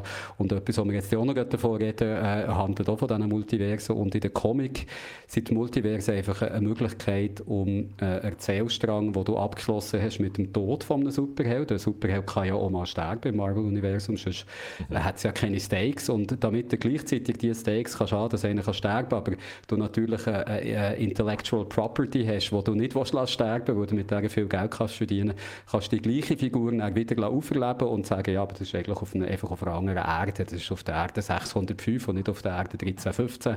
Und so brauchen sie das Multiversum, um einfach immer wieder neue Geschichten mit Figuren können zu erzählen, die zum Teil auch gestorben sind. Und ähm, ich, ich nehme an, das ist jetzt äh, die, die erste Phase vom, vom Marvel-Universum ist ja eigentlich gewesen, hat mit Endgame, mit Avengers Endgame geendet, wo verschiedene Figuren sind gestorben und ich nehme auch da, weil sie die wahrscheinlich irgendwann wieder bringen und die uns jetzt eben wegen darum herführen, es gibt im Fall das Multiversum, jemand irgendwo stirbt, es gibt noch andere Versionen von dieser Figur, die könnt ihr dann wieder sehen. Es gibt Marvel-Geschichten, wo Figuren, die bei uns gestorben sind, aus einer anderen Welt zu uns hergezogen werden und dann bei uns wieder kann geben. Vielleicht ist das eine Möglichkeit, vielleicht machen sie es so, dass es eine Erde gibt, aber aus den verschiedenen Multiversen werden quasi die Gestorbenen wieder ersetzt. In so eine Richtung können sie irgendwie gar nicht mehr. Was Ich mich, um jetzt noch, äh, noch etwas Negatives zu sagen, oder? Was mich ein bisschen, wenn ich jetzt zum Beispiel ver, ver, vergleiche mit, wir haben ja Legion gesehen, oder? Wo es auch sehr um so unterschiedliche äh, äh, Dimensionen und Realitäten und so gegangen ist. Wir haben WandaVision gesehen, wo es ein bisschen auch um das geht, dort, dort sind es nicht Multiversen, sondern sie konstruiert einfach eine Welt, aber trotzdem, es ist auch dort nur so, was ist real und was nicht. Und gibt es mehrere Versionen von der Realität, ist es gegangen. Und Legion ist viel intelligenter als Loki, weil die Kernidee, dass wir einen Zeitstrang haben und dass Leute krampfhaft verhindert, dass der Zeitstrang sich eben in ein Multiversum entwickelt, indem sie den immer wieder zurückdrücken. Und dann entsteht aber trotzdem immer wieder ein Wott, wieder ein falscher Zeitstrang entstehen und sie würgen es wieder zurück. Den habe ich immer noch nicht verstanden, weil das widerspricht doch direkt all Genau. diesen anderen Multiverse-Geschichten, die wir bis jetzt gesehen haben im Marvel-Universum. Und wo du Darum, auch bei Loki ich komme immer noch nicht raus, ob das ein Witz ist oder ob es, stimmt. Oder? Es geht, nicht, es geht nicht auf. Also ich bringe es jetzt nicht mehr zusammen. Ich weiß noch, dass es dann äh, mir wirklich äh, von Anfang an gedacht nee, das, das geht gar nicht auf, was sie da erzählen, weil sie tun so, als hätte sie die, die Zeitschere auf einen zurückgebunden. Es gäbe nur den einen, den Sacred Timeline, aber trotzdem ist es nicht möglich, irgendwie, dass Leute aus anderen, in, andere Dimensionen flüchten und so. Es, es, es geht nicht auf. Ich glaube wirklich, es geht einfach nicht auf und man sollte wahrscheinlich gar nicht zu viel darüber nachdenken. Und äh, jetzt, der, wenn wir, weil, weil du schon den Spider-Man-Trailer erwähnst, oder? Dass der Doctor Strange, wo ja im Wesentlichen im, im Endgame dort der Mastermind ist, wo schnallt, was passiert und wo weiß, dass es alles wird gut kommen am Schluss, weil er alle möglichen Versionen durchgespielt hat und weiß, dass es eine gibt, wo alles klappt. Also der Mastermind Doctor Strange ist so dumm, dass er einem Teenager Peter Parker, wo einfach, es ist ihm ein bisschen peinlich, dass ihn jetzt die Leute Absolut. erkennen, dass er dem nachgibt und anfängt mit dem, mit dem Multiverse zu messen. Das kann einfach nicht sein. Das kann einfach nicht sein. Ein, ein richtiger Doctor Strange würde sagen, ähm, tschüss Peter, das ist eine dumme Idee, lass uns das nicht machen. Und dann hätten wir keinen Film, ich weiß, dann würde das alles nicht gehen. Aber das ist, find, das meine ich, oder? Es wird jetzt ein bisschen zu dumm. Mir wird jetzt ein bisschen zu dumm. Und ich weiß, Loki hat mich großartig unterhalten, obwohl es eigentlich ein bisschen dumm ist im Kern. Und ich ho- hoffe, dass es jetzt nicht so weitergeht. Weil wenn die Tendenz so weitergeht, dann bricht es für mich dann wahrscheinlich irgendwann einmal auseinander und dann finde ich es dann zu dumm und kann mich dann nicht mehr unterhalten. Darum habe ich jetzt ehrlich gesagt wirklich ein bisschen Angst vor dem Doctor Strange und dem Spider-Man-Film und was da noch weiterläuft im Marvel-Universum, weil ich es bis jetzt eigentlich genossen habe. Was ich gerne hatte, ist, wenn es wegkommt, und das habe ich schon bei Avengers Endgame äh, gerne gehabt, ist, wenn es wegkommt von der Superheldengeschichte und in so eine total kitschige Science-Fiction-Fantasy reingeht, dass sie so auf einen Planeten, wo der ganze Nachthimmel violett ist, mit so Nebel und alles, und, und so komische äh, Schlösser ir- irgendwo stehen, das, mich immer, das finde ich immer super Bilder. Das war bei, bei Endgame so, gewesen, wo sie auf einem anderen Planet sind, wo, da, äh, wo sie irgendwie den Dingsstein haben müssen holen, wo dann äh, der Black Widow gestorben ist dort. Und hier ist es wieder gewesen, bei dem Schloss quasi hinter der Zeit, wo eben auch der Jonathan Major als äh, Kang the Conqueror ist drin war. Das sind irgendwie so, so schön kitschige Bilder, die mir mega gut bleiben. Ich hätte gerne so ein Poster für bei mir über das Bett zu hängen. Aber äh, insgesamt ist es natürlich, es ist, äh, es ist dumm, es geht nicht auf das Ganze. Also, es ist, äh, äh, man sollte nicht zu viel darüber nachdenken, glaube ich.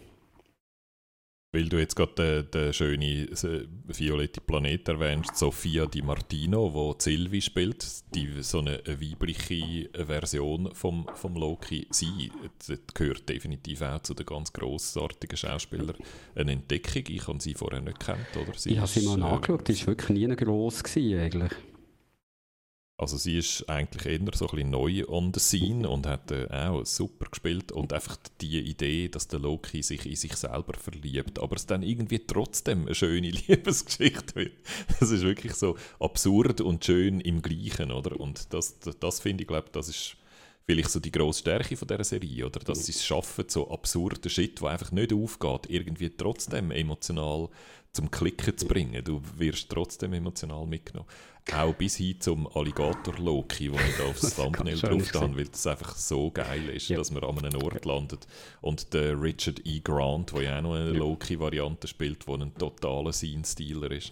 Also es ist einfach, ja, es, es ist richtig lässig obwohl es eigentlich äh, nicht hätte sollen funktionieren Ich glaube, es hat auch, wenn wir noch eine Schwäche ich kann sagen von Loki, die mich auch sehr gut unterhalten hat, und da werde ich die zweite Season sicher wieder schauen, einfach schauen, wie es weitergeht. Aber es hat manchmal gar nicht so gewusst, was durch will, habe habe ich gefunden. Am Anfang ist so der, ist so der Owen Wilson, der, der Mobius und der Loki sind so ein, ein, ein Buddy-Paar gewesen, wie man es kennt aus Filmen, wo sich so langsam aneinander muss gewöhnen. Aber dann ist es plötzlich in die Richtung gegangen, dass der Loki sich in seine weibliche Version verliebt und dann ist es aber plötzlich darum gegangen, dass sie quasi müssen Zeit retten alles. Also es, ist, es, hat, es hat nicht einen klaren Fokus gehabt. Da hättest du die Geschichte ganz anders können erzählen zu, zu dem Ende zu kommen. Viel, was du vorher hast gesehen es hat die Figur von Mobius gar nicht wirklich gebraucht irgendwie. Also da haben sie manchmal nicht so genau gewusst, was sie mit diesen Schauspielern, diesen tollen, die sie haben, auch wollen anfangen. Der Owen Wilson hat mir einfach auch super gedünkt in seiner Rolle. Also, ich glaube, mittlerweile ist einfach jeder gute Schauspieler, jede gute Schauspielerin ist irgendwie im Marvel-Universum drin.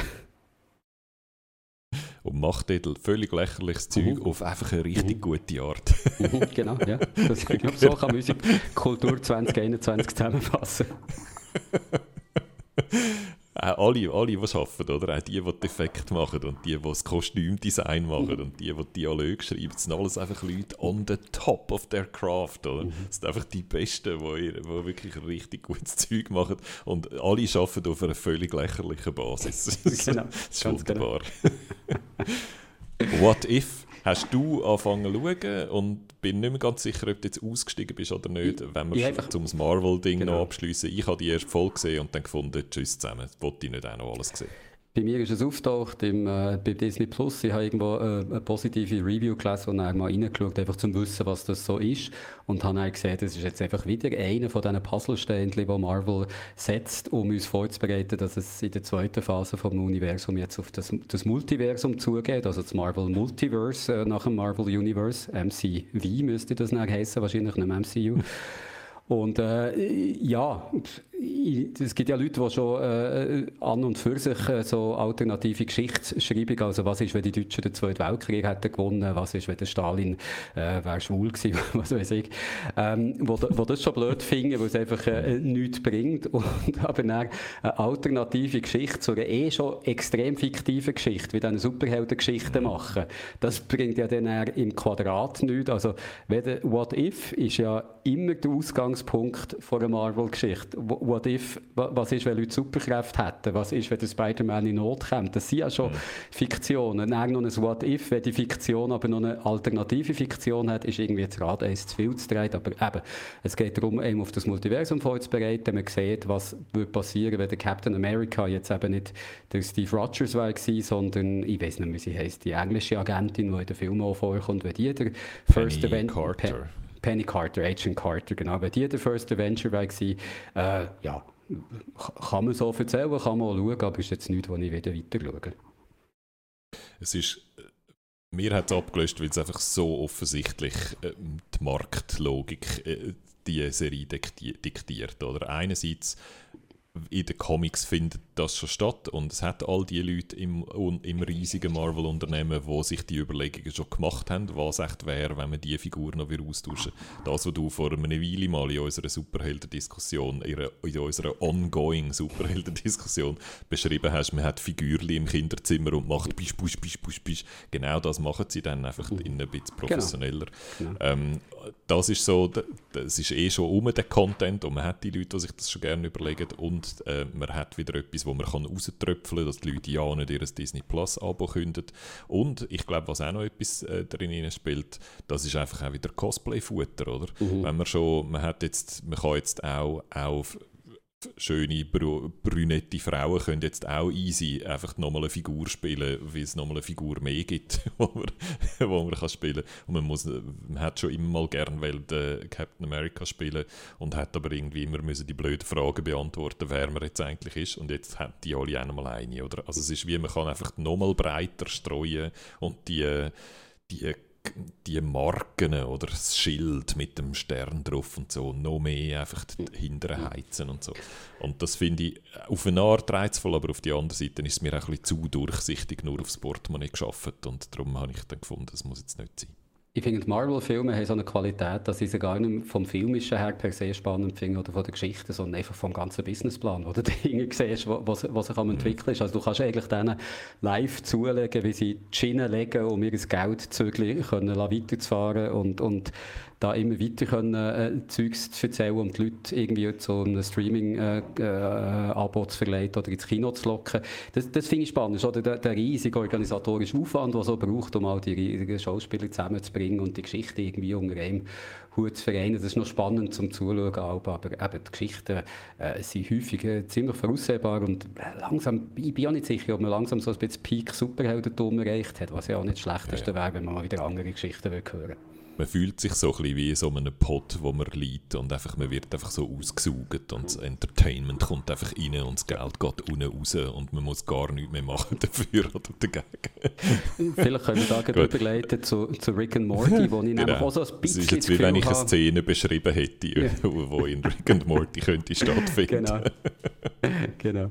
Season 5 ja, jetzt, es ist ja eigentlich einfach so, wie man es jetzt schon erkannt hat. Sie haben es nicht noch weiter geschraubt. Äh, man hätte ein können wie befürchten dass so, dass niemand kommt raus und nur mit, wenn man einen IQ hat, der so hoch ist wie der von unserem Hologramm, kommt man überhaupt noch raus und weiß, was lustig sein sollte in Rick and Morty. Das hätte jetzt noch ein bisschen weiterschrauben und sie haben jetzt, glaube ich, wirklich so ein bisschen den Fuß vom Gas genommen und sind jetzt so auf einem ähnlichen oder sogar ein bisschen weniger crazy Level, wie es vielleicht noch in, äh, in Season 4 oder 3 war. Ähm, das, was wirklich neu war für mich, ist die hinten die Making-ofs, die es nach der Folge noch anhängen. Ah, ja, ja. Wo noch so die verschiedenen äh, Schreiber und, und der Dan Harmon, so die Produzenten und so, noch ein bisschen etwas dazu sagen. Und die sind jetzt mittlerweile auch wieder ein bisschen normaler, aber so die ersten drei etwa sind total crazy gewesen. Du hast dort die ganze Zeit Leute gesehen, die gedacht hast, hey, geht mal jemand bei denen die Hause vorbei schauen, ob es denen gut geht. So. Also wirklich irgendwie in, in Frisuren und Kleider und Umgebungen und Wörter und wie es schauen und reden, wo du wirklich denkst, sie sind alle völlig so nah am Nervenzusammenbruch.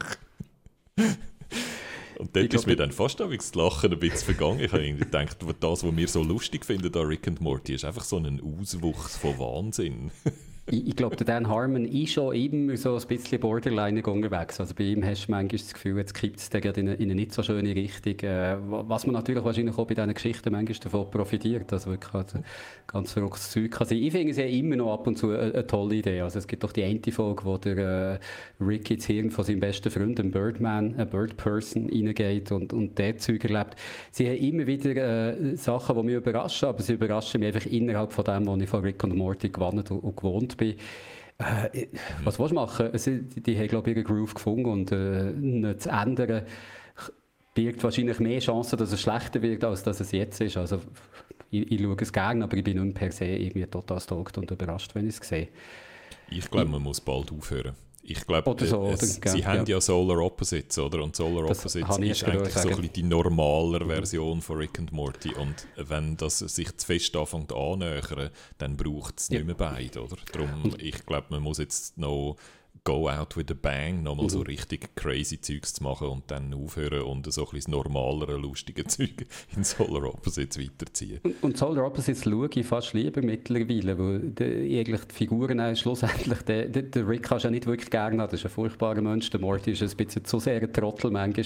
Natürlich schaut man es gerne, aber Solar Opposites hat ja noch die die B-Story, oder die ist eigentlich fast gleichberechtigt von den Leuten, die dort hinter der Wand gefangen sind, die immer total gerne schaue, weil es einfach so von der, von der Emotionalität um einiges tiefer geht, als das, was du bei Rick and Morty siehst. Also, wenn es jetzt noch eine tolle äh, sechste Season gibt bei Rick and Morty, wo sie nochmal alles auffahren und dann ist Schluss dort, und es gibt dafür noch ein bisschen Solar Opposites, dann wäre ich eigentlich auch zufrieden ich glaube, Rick and Morty ist einfach auch so fest Kommentar von Populärkultur, mhm. dass die Figuren selber eigentlich nicht mehr viel richtige, das sind nicht mehr richtige Menschen, das sind auch immer einfach so Kommentarvehikel. Oder?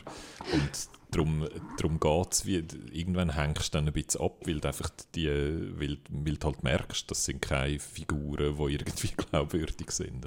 Wobei es ist, äh, das wirklich Negativbeispiel dort fängt die Family Guy, wo die Komik einfach darauf besteht, habe ich eine Referenz gemacht zu etwas. Und, Haha, das, das Zitat gibt es im Fall. Und das sind sie ja nie. Das ist, es ist gescheiter gemacht als Ja. dort. Und das ist schon noch, aber ja, also irgendwann hat man halt alles gesehen. Und äh, ja, wir Es ist Und- extrem gescheit und du denkst immer, du willst eigentlich immer so gescheit sein wie die, die das schreiben und so, so klar sehen, wie Populärkultur funktioniert und die ganzen Klischees und Tropes und so. Sie sind extrem gut im Analysieren von dem oder besser als wir alle. Von dem her, das, das ist grossartig, dem zuzuschauen. Du siehst da Menschen, die auf dem Höhepunkt von ihrem Arbeiten sind, aber es, es, es geht einfach nicht ewig so weiter, oder? Der Mermige sagt im Chat, sagen nicht 100 Episoden bestellt worden und ich sage nur, oh Gott, bitte nicht, oder? Die, Das die ist fünfte keine gute Season hat, hat Das- wahnsinnig viele Episoden. Also die äh, ist, glaube es sind nicht 100, aber es sind, glaube 45 Episoden oder sonst so irgendetwas. Um Gottes Willen. Die, die, wird, die wird lang. Vielleicht können wir auch hier wieder überleiten, wenn wir von Sachen reden, die es eigentlich nicht schlecht wäre, wenn sie mal zum Ende kämen, wo wir ja auch noch über Archer haben wollen reden. Und ich dort, also ich habe jetzt erst eine Episode gesehen von der neuen, von der zwölften Staffel, Ausrufezeichen dahinter. Und da ist jetzt also wirklich das erste Mal, dass ich hat zwischen eine Pause gemacht, bin rausgegangen und mir überlegt habe, ob ich jetzt noch weiter schauen. Für mich ist das jetzt wirklich so ein bisschen ans Ende gekommen. Ich habe die zweite Episode schon gesehen und ein bisschen besser gefunden als die erste. Ähm, von dem her, die, ich glaube, die rugeln dann schon auch wieder Okay. gut äh, hinten runter. Aber äh, ja, sie, sind, sie müssen sich jetzt irgendwie neu erfinden, weil es Mhm. eigentlich, ja, und sie, es, es, es hat, sie haben wieder irgendeinen Twist sich müssen überlegen, wie sie können rechtfertigen dass es nochmal eine Serie gibt. Und wenn man an dem Punkt ist in einer Serie, wo man äh, so ein bisschen muss lang überlegen, was machen wir jetzt eigentlich in dieser Staffel, dann, ja, dann ist vielleicht der Punkt gekommen, um es zu beerdigen. Und wir haben ja, also Jessica Walter, die ganz eine zentrale Figur spielt, nämlich die Mutter vom Archer, ist ja gestorben. Äh, RIP, haben wir schon darüber geredet. Und sie hat das scheint alles noch aufgenommen, bevor äh, sie gestorben ist. Also die Serie wird sozusagen wird posthum veröffentlicht. Und vielleicht müssen sie einfach auch dicht machen wegen ihr, weil wie man ihre Figur soll rausschreiben oder ersetzen, ist mir nicht ganz klar. Und es wäre eigentlich eine Gelegenheit. Oder? Aber ja, wir kennen die Mechanismen. Es ist eher unrealistisch, dass das passieren wird. Es wird wahrscheinlich noch eine Staffel 13 geben. Ich mache noch schnell einen Nachtrag zu Rick and Morty. Also Season 5, die wir jetzt am schauen, sind 10 Folgen. Also nicht so viel, wie, wie ich jetzt vorhin behauptet habe. Und endet am 5. 45. Nein, endet am 5. September. Dafür hat dann die sechste Season, die schon geordert ist, hat 70 Folgen. Also, das Ding jetzt dann noch eine sechste machen und, und ein Schleifchen drum, da frage ich mich, wie das mit 70, äh, es ist total bizarr, oder? Wie, wie sieben Season, wie mehr als vorher Folgen waren in ihrer einzigen Season. Ich weiß nicht, wie das so geht. Das tönt allerdings schon nach einer crazy und Go Out with the Bang Aktion. vielleicht, Vielleicht, sind dann alle, vielleicht sind alle Folgen drei Minuten lang oder so, wer weiß. Ah, Entschuldigung. Oder- Man sollte, man sollte aber die Sachen, die man nur mit, äh, wo man nur mit Headline liest, noch genauer gelesen Zu den Adult Swim, wo äh, Rick and Morty läuft, hat 70 Episoden bestellt, aber für die Season 4, 5 und 6 zusammen. Also in Season 4 hat es 10 Episoden, in Season 5 hat es 10 Episoden und in Season 6 hat es immerhin 50 Episoden. noch. Also wir haben noch ein bisschen Okay. Rick and Morty vor uns. Okay. Also Du jagst mich da über einen emotionalen Rollercoaster. Das, das, ist, das geht ganz schwierig für mich. Darum setteln wir jetzt im, im angenehmen, warmen, Wärmeflaschen gewärmten Bett von Ted Lasso. Wie geht es Also- dir in der zweiten, Folge, zweiten Season? Da haben wir ja in der ersten Season sind wir alle so überrascht gewesen, wie lässig das ist und wie wholesome und wie man sich darauf freut, das zu schauen, weil man einfach so ein wohliges Gefühl bekommt. Hat es den Effekt für dich noch oder hat sich der schon ein bisschen abgenutzt? Das Bett ist mir eindeutig zu warm geworden und das Gefühl zu wohlig. Ich finde, für mich ist es gekippt. Für mich ist es wirklich gekippt. Ich möchte jetzt, äh, ich will nur noch jetzt Always äh, Sunny schauen und, und böse Comedy. Und Ted Lasso, wo, wo so erfrischend äh, anders war am Anfang, ist jetzt einfach für mich so ein, ein, ein, ein Gefühlsfest und ein, ein, Schmalzfest fast geworden. Also es, was es bei mir wirklich ausgelöst hat, ist die Weihnachtsepisode, die ich ekelhaft habe gefunden mit, mit ihrer äh, wohligen, gefühlten, äh, alle sind lieb und alle singen Christmas Carols und am Schluss äh, haben alle zusammen noch äh, singen ein Duett mit dem Ed Sheeran oder was auch immer das war. Äh, nein, möchte ich nicht mehr. Im Möchte Sommer. Im Wir Sommer sind- noch. Es ist draußen heiß. Wie, wie um alles in der Welt kommt jemand auf die Idee, eine fucking Weihnachtsepisode mit im Jahr im Sommer zu veröffentlichen? Why? Ich habe mal, ich mal gelesen, was dahinter war, nachdem sie äh, ein Ding bekommen äh, da geht es auch wieder darum, wie viele Episoden das äh, Disney Plus hat bestellt, hat Disney Plus, was ich sehe, dass ein Hit ist noch zwei drauf bestellt. Apple- zwei, Apple TV Apple, Plus. was sage ich da? Apple TV Plus. Hat noch zwei Episoden zusätzlich bestellt und äh, weil sie die nicht haben können in die Timeline rein tun, also dass sie irgendwie von die anderen sind schon abgedreht gewesen, haben sie zwei so Standalone-Episoden gedreht. Und eins davon haben sie dann gesagt, machen wir einfach eine Weihnachtsepisode. Ich weiß nicht, ob sie dann schon gewusst haben, dass vielleicht wegen Covid äh, sich Zeug verschiebt oder so, ob die eigentlich wirklich an Weihnachten hätte sollen kommen, aber gemacht ist sie worden, weil sie einfach eine, eine Standalone-Episode haben gebraucht, wo sie noch irgendwo ins Programm können. Rein tun und wahrscheinlich hat es nur noch jetzt gepasst. Und darum haben sie dann gesagt, okay, machen wir das im Sommer, das ist bei mir ganz, ganz schlecht reingekommen und äh, die ganze Folge hat mich furchtbar gedacht und äh, seitdem äh, sehe ich es nicht mehr gern. Es ist mir zu lieb und es ist mir zu, zu äh, haben euch doch alle gern und haben das schönes Gefühl, wenn ihr uns schaut. Ich wäre fast mit dir einverstanden, ähm, aber der Roy Kent. Der Roy Kent ist großartig. Der Mann heißt Brett Goldstein, der Schauspieler. Und der ist nicht ein Fußballcoach, wo man direkt vom Fußballplatz genommen hat und in die Serie reingetan hat, wie ich die ganze Zeit das Gefühl habe. Für mich ist der eigentlich einfach ein Fußballcoach, der einen von einem Trainingsplatz abgenommen hat, dort reingestellt hat, fertig. Das ist ein Stand-up. Der hat mehrere Stand-up-Specials gehabt. Der hat schon x Sachen geschrieben. Der hat, glaube ich, sogar mal an Doctor Who mitgeschrieben und so. Also der ist so in der, in der britischen Comedy-Szene ist der, glaube ich, also ich, ich, ich habe noch nie gehört vorher von ihm. Darum habe ich jetzt nicht das Gefühl, dass er ein grosser Name ist, aber ich glaube, den kennt man. Oder die Leute in der Szene kennen den.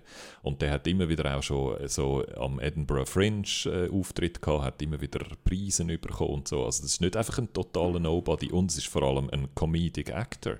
Ich habe gedacht, der ist so. Der Brad Goldstein ist wieder Roy Kent und sie haben einfach einen genommen, der so hässlich wie möglich kann reinschauen Oder? Also er macht einen großartigen Job und ich finde, er stillt jede Szene, wo er drin ist und ich han, er ist für mich mittlerweile fast Hauptfigur eigentlich äh, von der Folge. Er verdrängt den Ted Lasso je länger, je länger, je mehr und wegen ihm schaue ich es eigentlich noch, weil ich ihn so lässig finde. Er hat ja am Anfang so erstaunlicherweise recht lang, ist er sehr an der Sideline in der neuen Season und ich glaube, das ist extra gewesen, um zu zeigen, wie wichtig das er ist und dass man sich so freut, dass er jetzt eine viel größere Rolle spielt. Ich sehe ihn auch gerne.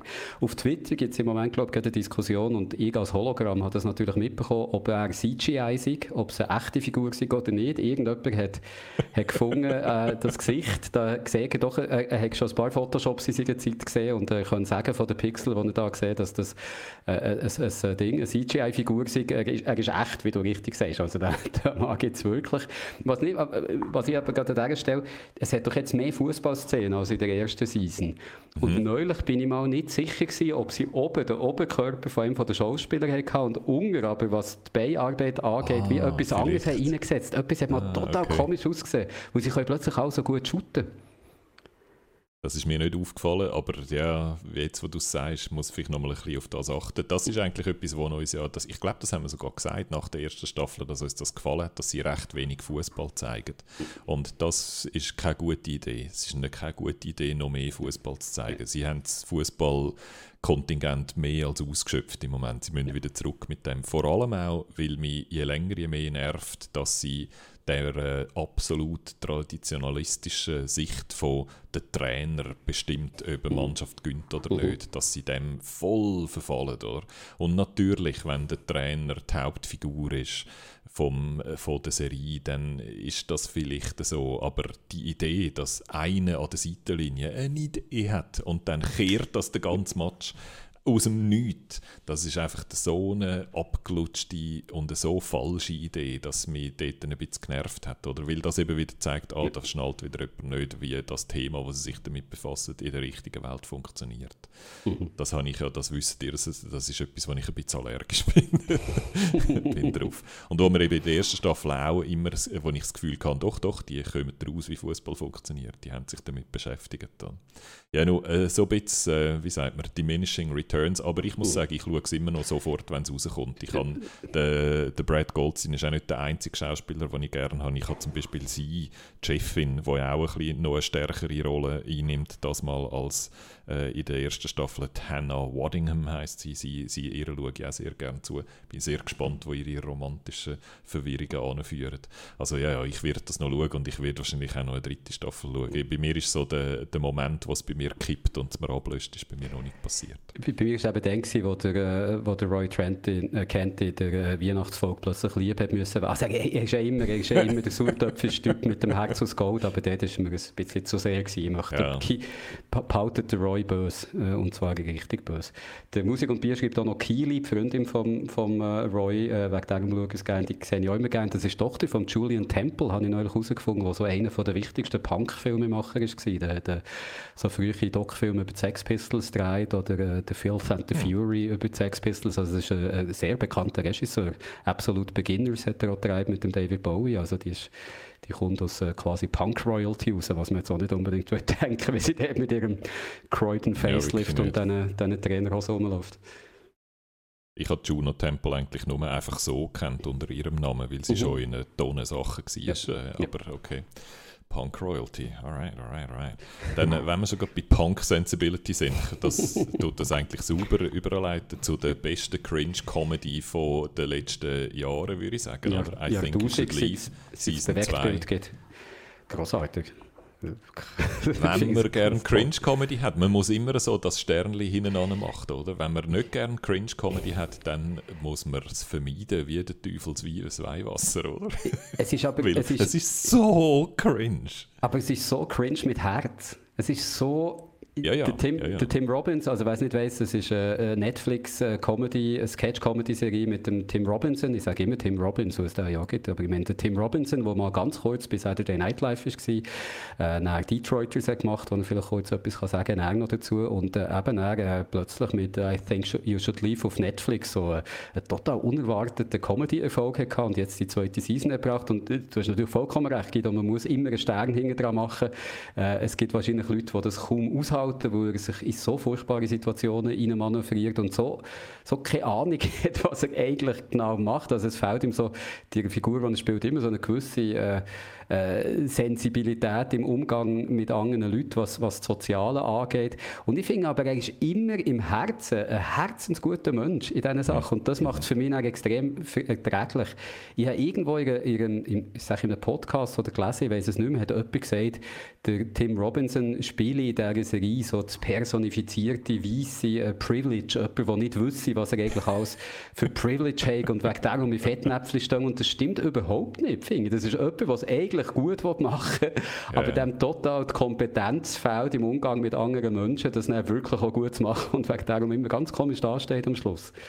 Und ich, ich, ich sehe ihn einfach so gern. Ich weiß nicht, kennst du noch den, ich glaube, wir haben über den sogar schon mal hier geredet, es hat bei Saturday Night Live mal so einen Sketch gegeben mit dem, ah, der ist auch nicht mehr, das ist der, der AP Bio jetzt macht, wo er so Käfer hat interviewt. Also, er war ein Reporter, gewesen, der raus auf die Straße ist und so, äh, wirklich so Rep- Man on the Street Fragen an, an verschiedene Käfer hat gestellt, die am Boden waren. Und der sehr wenig geantwortet und es hat ihn immer sehr äh, frustriert. Und das war geschrieben von Tim Robinson und Zach Kanin, wo äh, beide eben I Think You Should Leave schreiben. Und ich finde schon, in diesem Sketch ist viel von diesem Ding, jemand, es gut meint, aber eigentlich totalen Blödsinn macht und am Schluss nicht dumm dasteht. Ich liebe es. Also ich habe die zweite Season, wo, wo ich finde, äh, fast so viele Highlights hat wie die erste oder, oder mindestens so gut ist, habe ich wieder total gerne in zwei Tagen durchgeschaut. Das ist schon sehr kurz, es sind ja so zwölf Minuten oder so. Das ist, ja genau, ich finde es auch, ja genau, ich kann eigentlich gar nichts mehr dazufügen. Es ist wirklich lässig gewesen zum Schauen und ich habe das, ja, ich habe die Art von Comedy gern, wenn's, wenn, und ich glaube, das, was du am Anfang gesagt hast, das mit dem Herz, das ist wichtig, oder? Cringe ist ja häufig etwas, wo Leute sich, also das ist von oben ab, oder? Da haben wir die coolen Leute, die nicht cringy sind, die lachen über die, über die cringy People, die so doof sind. Und da ist es mehr so, ja, es hat mehr Herz drin, es ist nicht bösartig. Man, man hat nie das Gefühl, man macht sich da über, über Dummes lustig, sondern es ist äh, irgendwie auf eine andere Art. Und ich verstehe ehrlich gesagt nicht, wie das funktioniert. Weil es ist eigentlich ja, wie heißt der französische Elitefilm, wo, weißt, wo man die Idioten einlädt zum Nacht, um sich können Ah, die- lustig Dine- machen über sie. Die, der Dine. Gon, äh, der, der Pour les Cons oder sonst so etwas. Genau. Das- Mit dem Steve Carell hat es mal, denke äh, amerikanische Dinner for Schmacks hat es der, glaub Ja, genau, oder Dinner for Schmacks. Und das ist ja wirklich eigentlich so die Definition von bösen Eliten, Mhm, oder? Wo mhm. so niederträchtig sind, dass Leute einladen, um sich nur darüber lustig zu machen und so. Und Cringe-Comedy kann ein bisschen etwas von dem haben, oder? Dass man weiss, ja, wir sind ja nicht cringe, wir sind ja die Coolen, oder? Wir machen das jetzt über die blöden Leute lustig. Und das hat I Think Should Leave auf irgendeine komische Art und Weise nicht. Der, Ich der, glaube, es- der, der Geruch, oder? Es hängt so viel mit dem Tim Robinson zusammen, mit dem mit dieser Mimik, die ich haben mit dem leicht Quälten, dass du merkst, «Ey, ich möchte gerne etwas sagen, aber ich darf glaube nicht, jetzt sage ich es halt trotzdem. Und, und du merkst irgendwie, wie die Figur eigentlich nichts Böses will. Das kann er Ja. so schön gegen tragen. Es gibt in der ersten Folge, ich finde, ein, ein, ein, ein Sketch, der das wahnsinnig schön zeigt, da ist, in einem, ist er so bei einer Tour dabei durch ein Geisterhaus und äh, weil es die letzte am Abend ist, äh, sagt der Tourguide, und das ist jetzt hier für Erwachsene und da können wir natürlich reden, wie uns der Schnabel gewachsen ist und müssen nicht so Rücksicht nehmen. Und die Figur von Tim Robinson nimmt das als Einladung, ständig Profanitäten reinzurufen und zu fragen, ob die Geister die auch gewichst haben, dass allen über das Gesicht ist gekommen und ob einer vielleicht einen Penis hatte, so groß wie ein wie ein Esuspenis und, und er macht das auf eine sehr so liebe Art und alle nerven nicht sich. anders. Er kann nicht er anders. muss. Und, und er begreift auch nicht, wieso dass er nicht darf. Und der andere hat doch gesagt, man darf jetzt alles fragen. Und er sagt, seriously, I think our wires got crossed. Und er versteht wirklich nicht, wieso jetzt alle böse sind auf ihn. Aber er macht es immer wieder, er kann nicht anders. Und er, irgendwann schicken sie ihn raus und sagen, I think you should leave, du solltest jetzt äh, mal gehen. Und dann geht er so mit eingezogenem Schwanz und gesenktem Kopf aus dem Geisterhaus raus und vorne wartet das Auto und dort ist seine etwa 80-jährige Mutter drin und er steigt ein und sie fragt, und Tim, wie war es gewesen? Hast du Freunde gemacht? Und er sagt, nein, ändert nicht. Und dann fahren sie traurig davon. Das ist so traurig, es tut mir so Ja. leid. Und Es es ist- ist, es ist dann nicht so ein «Ah, schau mal, der Off-Moment», sondern es Nein, ist so ein, man fühlt nicht. mit ihm mit, Ja. oder? Und man, hat, man kann Empathie empfinden. Und der Tourguide hat gesagt, man darf jetzt alles sagen. Also er hat vollkommen recht. Wieso darf er sich nicht... Aber was der Cheese? Und, Ah, es- ja, vielleicht ähnlich wie beim, beim Larry David, oder? Bei Curb Your Enthusiasm, wo man Warum? häufig auch findet, Genau, ja klar Ja. übertreibt er es total Ja. und ist ein Arsch, aber er hat eigentlich schon ein bisschen recht. Wobei das stimmt, ja. Den Effekt hast du in dieser Serie auch stark. Der, der Larry macht es ja immer, um, um einen Punkt zu machen, um den anderen etwas zu beweisen, wie das ihr äh, Zeug nicht, nicht aufgeht oder wie das etwas, was sie gesagt haben, auch müssen durchziehen Und ich glaube, der Tim Robinson macht es einfach immer aus einer Gutherzigkeit raus, wo er meint, ah, okay, jetzt ist das so, jetzt darf ich das so machen und nicht rauskommt, wieso plötzlich nicht. Also, ich weiß noch nicht gesehen hat, finde ich, ist ein absoluter Tipp. Ich glaube, viele haben es auch schon gesehen. Wir sind auch schon im Discord gefragt worden, ob wir darüber reden. Aber wer I Think You Should Leave, sowohl die erste wie die zweite äh, Season noch nicht hat gesehen, würde ich sagen, unbedingt nachholen auf Netflix. Und dann hast du mir gesagt, dann muss ich in dem Fall, wenn ich das lässig gefunden habe, dann muss Ja. ich auch noch Detroiters schauen. Ich habe immer mal wieder gehört, dass der Tim Robinson mit dem Sam Richardson zusammen er hat äh, Detroiters gemacht. Der Sam Richardson ist, äh, ich weiß nicht, ob man den kennen aus äh, Veep, man kennt ihn aus äh, Tomorrow War, ist er jetzt gerade drin bei Werewolves Within, so ein äh, Horrorfilm, der jetzt gerade neu ist rausgekommen, hat also er ist gerade so ein bisschen am, am Trenden quasi. Und äh, vor I Think You Should Leave hat er, äh, der Tim Robbins und, und der Sam Richardson haben zusammen Detroiters gemacht, wo sie beide aus Detroit kommen. Und sie spielen eigentlich so ein bisschen Figuren, wie der Tim Robinson auch wäre bei I Think You Should Leave, aber so ein bisschen, ein bisschen noch wie soll man sagen, ein bisschen mehr noch den Durchblick hat. Aber es immer mal wieder blitzt das durch, was du bei I Think You Should Leave äh, siehst. Immer wieder geht es so ins Absurde rein. Aber es ist ein Sitcom, hat wegen darum viel klassischere äh, Erzählstruktur und ist wegen darum viel mehr bei diesen Figuren. Sie sind zwei beste Freunde, die sich äh, sehr viel umarmen. Und wenn der Tim Robinson Bauchweh hat, muss der Sam Richardson kommen und ihm das Büchlein äh, streicheln, wo nur so kann er einschlafen kann. Und sie wohnen auch nebeneinander und sagen sich jeden Abend gute Nacht. Und äh, der Tim Robinson ist mit der Schwester von Sam Richardson verheiratet und sie sind wirklich my best friend, oh my best friend. Sie haben sich so wahnsinnig geil, dass es wirklich herzergreifend ist. Und da hast du so die, das Liebe von Ted Lasso hast du eben drinnen dort. Also die, die, die Freundschaft ist so wholesome und schön und durch alles durch. Und gleichzeitig, äh, sie, sie sind einfach zwei totale Spinner. Also sie haben eine Werbeagentur in Detroit, äh, die haben sie können übernehmen vom Vater vom Ende, der ist verrückt worden und hat ins Irrenhaus müssen, aber die Werbeagentur ist äh, ganz eine bekannte, darum haben sie immer noch Aufträge und sie machen so schlechte lokale Werbung, so für äh, Pelzgeschäft und Brillengeschäft und äh, WC-Geschäft und Spiegelgeschäft. Und es sind immer, äh, habe ich gelesen, es sind immer Reklamen, die es in Detroit wirklich mal hat gegeben Und die nehmen sie so ein bisschen auf und machen sie auf andere Art noch. Also Leute, die zum Beispiel der Cruising waren von Detroit, die haben zum Teil an diesen Reklamen echt noch mitgeschafft. Und es geht immer ein bisschen etwas schief, sie sind nie gut. Also neulich haben sie eine gemacht in einem Spiegelgeschäft und äh, nachher, wo sie es haben schneiden, gemerkt, dass sie einfach in jedem Spiegel zu sehen sind, wie sie filmen. Und dann hat dann ihre Assistentin gesagt, hey, sie soll es einfach digitalisieren und dann sind das schon gut. Und die hat immer, what, what do you mean, digitalisieren? Was, das sieht doch gar nicht. Und äh, sie soll es jetzt einfach digitalisieren, damit es gut ist. es ist so, oder in einem anderen ist, ist der Keegan Michael, Michael Key, wie heißt der Keegan Michael Key? Ja, ich glaube, ja. Ja, geht dabei. Und äh, ist so ein Möbelhändler, der sagt, äh, you'll go ape shit uh, because of my prices. Und dann kommt so ein Affe, Ape kommt rein und jedes Mal verschreckt er, wenn der Affe kommt. Sie müssen 47 Takes machen und nie schafft es nicht zu verschrecken. Also ist so. Und, aber das Ganze ist wirklich, es, es, sie sind so liebe, nette Freunde und sie haben einfach trotzdem die Dinge, die Angewohnheit, die Situation reinzugeraten, wie ob I Think You Should Leave siehst. Äh, eine von der schönsten Sitcoms, die ich gesehen habe, von den besten Sitcoms, äh, ist leider abgesetzt worden nach zwei Seasons, aber das Tolle ist, sie ist nicht irgendwie, äh, dass, dass sie jetzt, wo sie vor vier Jahren schon ist gelaufen, dass sie der Auto vorkommt oder so, mhm. die kannst du wirklich schauen, als wäre es heute. Also mein ganz, ganz grosser Tipp, glaube zum Abschluss von diesem Geek-Sofa, alle sofort auf irgendeinen Weg an Detroiters schauen, weil es ist toll. Keegan Michael Key heisst er Ja, übrigens ja, noch. genau. Nein, nein, wir schließen noch nicht ab, Jörg. Wir machen jetzt einfach noch ganz schnell aus ein, ein. Mhm. paar Sachen, die du auch noch geschaut und gelesen hast. Du hast einen Podcast gelesen namens Struggle Session. Genau, Struggle Session, wo ein Podcast ist, wo so Politik, aber vor allem Games, äh, Filme, Serien, also etwa genau alles das, was wir hier reden Oh darüber. nein, auch. Konkurrenz. Es ist Konkurrenz, aber auf Englisch. Darum, äh, uns, niemand von unserem Publikum kann nur das Wort Englisch, habe ich das Gefühl. Und der da, die Gelehrten, die, die hassen eigentlich immer alles. Die finden, zum Beispiel der, der eine von den Hosts ist der Leslie Lee III und der ist äh, ein riesen Star Wars-Fan.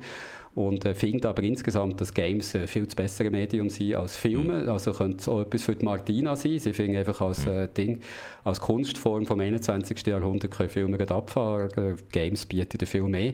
Aber äh, der zum Beispiel hat bei der Suicide Squad, der hat der Original Suicide Squad besser gefunden als der neue Suicide Squad. Also du siehst in welche Richtung das es geht. Es sind oft so Contrarian Takes, aber ich höre ihnen sehr gerne zu. Und das ist vom, über was sie reden, einfach so etwa das Gleiche, wo, wo wir hier reden. Das heisst, ihr dürft auf keinen Fall dort reinhören, weil es ist, wie der Guido gesagt hat, Konkurrenz. Aber ich habe sehr viel Struggle-Session gehört in meinen Se Ferien. Ich bin das jetzt äh, alle alten Episoden am Aufholen, habe ein Patreon-Abo gemacht, damit ich auch die kann hören, die hinter der Paywall sind. Und äh, zuletzt, was habe ich, habe ich gehört? Ein sehr schönes Ding haben sie über äh, Metal Gear Solid, über die ganze Serie und über Kojima, äh, zusammen mit dem Felix Biederman von Chapo Trap House. Das, das ist sehr hörenswert. Sie haben auch äh, viel über, sie, sie, sie nehmen häufig so äh, so ganze Spielserien manchmal auseinander, also die ganze Dark Souls, die ganze Dark Souls-Reihe haben sie auch gross äh, äh, besprochen. Also wer sich für Games interessiert, kann man bei Struggle Session reinhören, aber wer sich für Filme oder äh, Serien und so interessiert und äh, gerne Meinungen hat, die vielleicht nicht ganz der eigenen entsprechen, finde ich, ist es, ist es sicher ein Tipp wert. Hat mir sehr gefallen. Und etwas, was sie auch darüber geredet haben, der, über Comics reden sie auch immer mal wieder, gerne über Alan Moore Comics, äh, über äh, Watchmen haben sie auch geredet, sowohl über das Comic wie den Film, aber auch über äh, die Comicserie Crossed, die ich schon lange mal mir absorgt habe, aber nie habe gelesen und jetzt in der Ferien mal habe angefangen, die lesen. Die ist von Garth Ennis, der The Boys hat gemacht. Also kann man sich etwa vorstellen, wie brutal das sie ist und sie ist so ein bisschen wie das brutalere äh, The Walking Dead. Also die Prämisse ist, dass es... Äh, Wo ja auch schon anständig Schon, brutal ist. aber, aber also wirklich äh, noch weit, weit weg von, von, von Crossed. Also bei Crossed gibt es auch so wie so eine Zombie-Outbreak quasi, wo die Leute plötzlich so ein, ein rotes Kreuz, äh, so Blisters im Gesicht bekommen, darum heisst es Crossed. Und äh, werden dann äh, Zombies auf eine Art, aber sie sind eben gescheit. Also alles, was sie vorher haben gewusst, können sie dann auch noch. Äh, Crossed, der vorher ein Flugzeug können fliegen kann das jetzt immer noch fliegen und er fliegt am liebsten in vollbesetzte Häuser rein, weil die Crossed machen nichts lieber als die anderen Leute töten und auf schreckliche Art foltern. Also es werden wirklich äh, es eine ganz schlimme Szene. Aber es, hat, es, hat durch das so eine, so eine äh, Dringlichkeit, ein bisschen, die andere Zombie-Comics nicht haben, weil Zombies dort ja meistens einfach so eine, eine dumme, amorphe Masse sind und die können aber noch reden miteinander und was sie reden, ist immer ganz schrecklich. Also sie sagen dir immer, was sie jetzt damit weitermachen und das ist nie etwas Schönes. Und äh, die ist eine lange Serie, also gibt's, ich weiß nicht, gibt es vielleicht 100, 100 Bände. Ich habe jetzt einfach nur die gelesen, die Garth Ennis hat mitgeschafft dran als Autor, weil ich ihn gut finde. Und äh, es gibt noch andere von anderen Autoren, die ich auch noch wieder lese. Und er gibt es Crossed plus 100. Das nimmt äh, das Szenario von Crossed und schaut, was ist 100 Jahre später. Mhm. Was ist aus der Menschheit geworden nach der Zombie-Apokalypse? Die Zombies, sind- irgendwann ist der, der, der Zombie-Lifestyle ist eben nicht äh, sustainable. Also die töten ja alle Leute und irgendwann haben sie selber nichts mehr zu essen, dann fangen sie sich selber an essen und irgendwann sind die dann auch weg oder es gibt nur noch wenig von ihnen. Aber die Menschheit trotzdem ist so dezimiert, dass sie 100 Jahre später eigentlich sämtliches Wissen, das wir jetzt haben, haben sie verloren. Auch die Sprache hat sich total geändert und äh, Crossed Plus 100 schaut eben an, wie sieht eigentlich eine Gesellschaft 100 Jahre nach so einer Zombie-Apokalypse aus. Äh, dort sind die ersten Bände geschrieben von Alan Moore, wahrscheinlich der, der grösste Comics-Künstler, der eben Watchmen hat gemacht oder From Hell und äh, ganz, ganz viel anderes Tolles. Und äh, das Tolle dort finde ich, dass er sich wirklich überlegt hat, wie das sich Sprache würde ändern. Also die Leute haben so Versatzstücke von unserer Sprache, aber dann haben sie auch ganz neue Ausdrücke, wo sie irgendwie das Gefühl haben, sie sagen es richtig, weil früher haben wir so gesagt, aber wo irgendwie viel Wissen ist verloren gegangen, brauchen sie so falsch. Also wenn etwas cool ist, sagen sie, wow, that's a movie, weil auch Movies mal cool waren. Und hast- brauchst du so ein bisschen, bis du rein bist gekommen, aber dann bist du eigentlich sehr schön in dieser Welt drin und ich finde es sehr schön zu Ende gedacht, oder? Was wäre 100 Jahre später?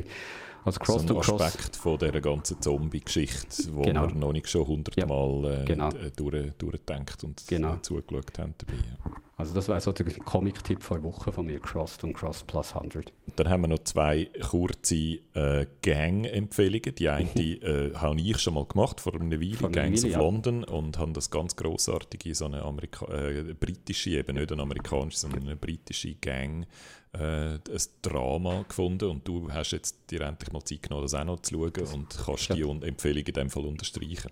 Das ist jetzt Back to School Special hier, äh, Geek Sofa, wo ich erzählen kann, was ich in der Ferien alles gemacht habe. Und äh, gerade anfangs von der Ferien habe ich gedacht, jetzt habe ich endlich mal Zeit, das Gangs of London aufzuholen. Und äh, die ersten paar Tage von meiner Ferien habe ich wirklich ähm, am Abend in jede Folge geschaut und den ganzen Tag darüber mich gefreut, oh, jetzt ist der wieder Abend, jetzt darf ich noch eine Folge Gangs of London schauen. Jetzt wirklich ganz, Ja. ganz, also merci vielmals für die Empfehlung. ist ja von, von Gareth Evans, der The Raid hat gemacht.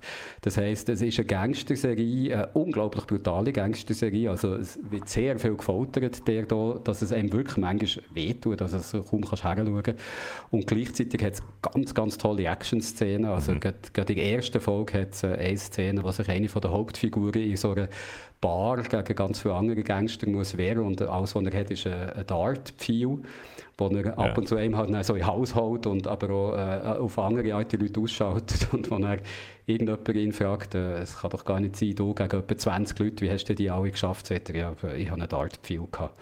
Sehr, sehr lakonisch sagt er Wenn das. das dann klar wäre, Genau, dass es in dem Fall klar wäre. natürlich Genau. geschafft hat. Genau.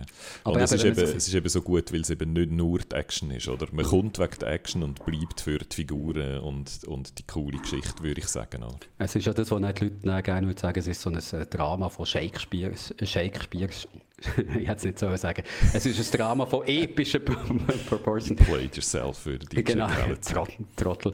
Ähm, Nein, aber es ist einfach auch, es ist so, äh, wie alle Gangstergeschichten, ist es natürlich mit sehr viel äh, Dingen verbunden, mit sehr viel, äh, äh, wie- wie soll man sagen, dass sie zeigt eigentlich, dass der Übertritt vom Gangster zum respektablen Geschäftsmann, der ist relativ fließend. Ja, wenn du dann mal genug verdient hast und schaffst, dein Geld irgendwie aus dem Drogengeschäft in die Immobiliengeschäft überzuschleifen, dann gib ihm noch 10, 20 Jahre und dann bist du bei der arrivierten Gesellschaft dabei und niemand redet mehr davon. Und das finde ich dir auch sehr schön. Oder? Du hast noch so Hingermannen, hinter den eigentlichen Gangster, die so Financiers sind, die aber nicht mehr so City of London Banksters sind, die, die da probieren mit mehr oder weniger legalen Geschäften auch noch ihr Geld zu holen und die haben dann natürlich auch ungleich andere Mittel als die Gangster, wenn sie ihren Willen wollen durchsetzen Und das ist einfach sehr, sehr, sehr schön gezeigt, auch von diesen Machtstrukturen her. Und äh, ja, ist, ist wie so ähm, jeder Gangsterfilm, also wie auch, was weiß ich, wie die Scorsese-Gangsterfilme, Fieber ist einfach mit, auch mit diesen Figuren, ob schon schreckliche Menschen sind, schaffen sie es, schaffen sie den Aufstieg, schaffen sie es, ihr Imperium zu behalten oder auszubauen oder geht jetzt alles den Bach runter. Ist für mich eine der besten Serien, die ich von letzt geschaut habe. Also, äh, was die Action angeht, aber wie du richtig sagst, auch was so die ganzen Dinge, was so der ganze der, der Spannungsbogen und, und das, der, alles dahinter angeht, hat es mir ganz, ganz toll gedacht. Merci nochmal für den Tipp. Das hat mir meine Ferien mehr als. Was äh, Jetzt kommt nochmal eine Empfehlung für mich, die du, glaubst auch noch nicht angefangen hast zu schauen, nämlich Reservation Dogs. Äh, wir tun ja gerne beobachten, was der Taika Waititi macht, äh, Mhm. weil wir ihn lieben schon vor, äh, vor Thor Ragnarok. What We Do in the Shadows wäre ein weiteres Beispiel. Ich wollte noch sagen, ich bin so ein bisschen Ding, äh, ich habe jetzt auch genug vom Taika Waititi Oh, okay. fast bekommen. Und zwar wegen seinem Auftritt in Suicide Squad, The Suicide Squad, sorry, Mhm. wo er einfach, äh, hallo, wir haben den Taika Waititi auch noch drin und mehr, Mhm. mehr macht er eigentlich nicht. Ich finde, ich habe Peak, Peak Taika erreicht. Äh, er könnte sich jetzt so ein bisschen wieder zurücknehmen, müsste nicht überall dabei sein, wenn es nach mir geht. Ich glaube, es gibt eben den Taika, der so Sachen macht wie in Suicide Squad, die einfach cheap sind für ihn und er kann sein Gesicht zeigen und wo so gut für sein Standing in Hollywood sind. Und dann gibt es den Taika, der etwas wie Reservation Dogs macht, wo sein Herz drin ist. Und es ist richtig gut. Es, man kennt von ihm vielleicht, wenn man es noch nicht, äh, Hand von The Wilder People, wo ich finde, wo sehr ein schöner und neuseeländischer Film ist, ähm, wo, wo es um einen, einen Bub geht, wo ich weiß gar nicht mehr, was genau das Setup ist, aber er hat einfach keine Lust, dort zu sein, wo er ist und haut ab in den Wald mit noch einem Sam Neill zusammen, mit einem alten Mann und dann tun die zwei sich so verstecken vor den Leuten, die sie versuchen, ein Jahr lang zu finden in diesem Wald, im neuseeländischen Dschungel sozusagen.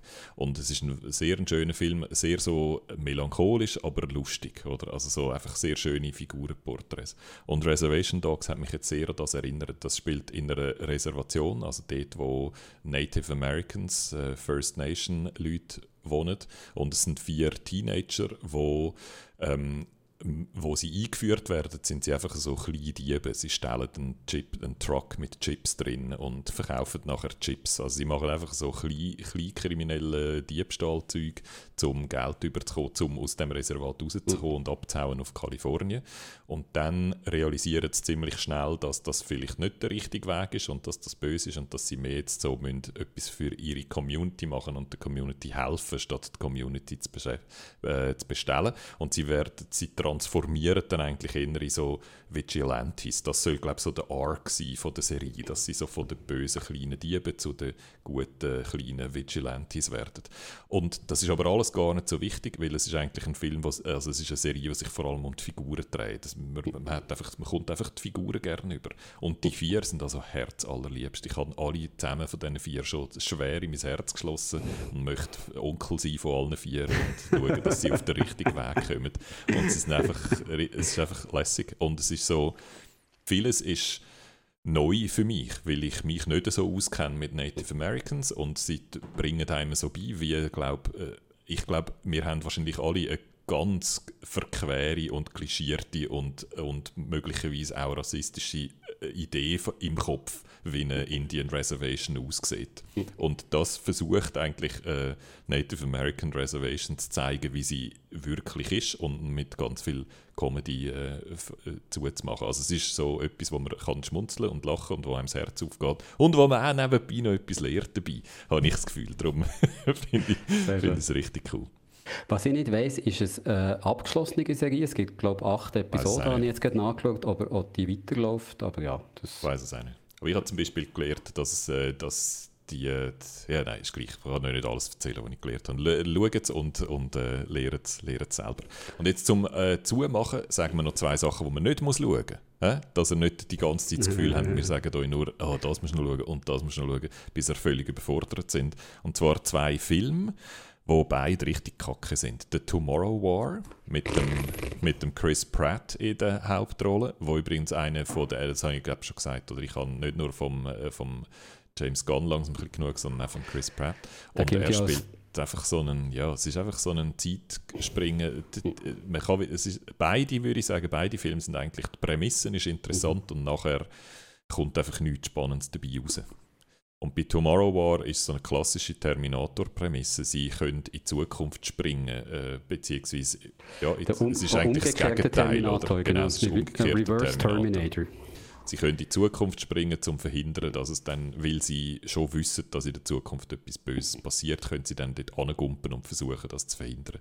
Und es geht nie so richtig auf und es ist verwirrend und es ist dann schlussendlich einfach äh, so völlig beliebige Action, wo der keine fünf Minuten nach dem Film noch kannst du dich noch erinnern, an was alles passiert ist in dem Film.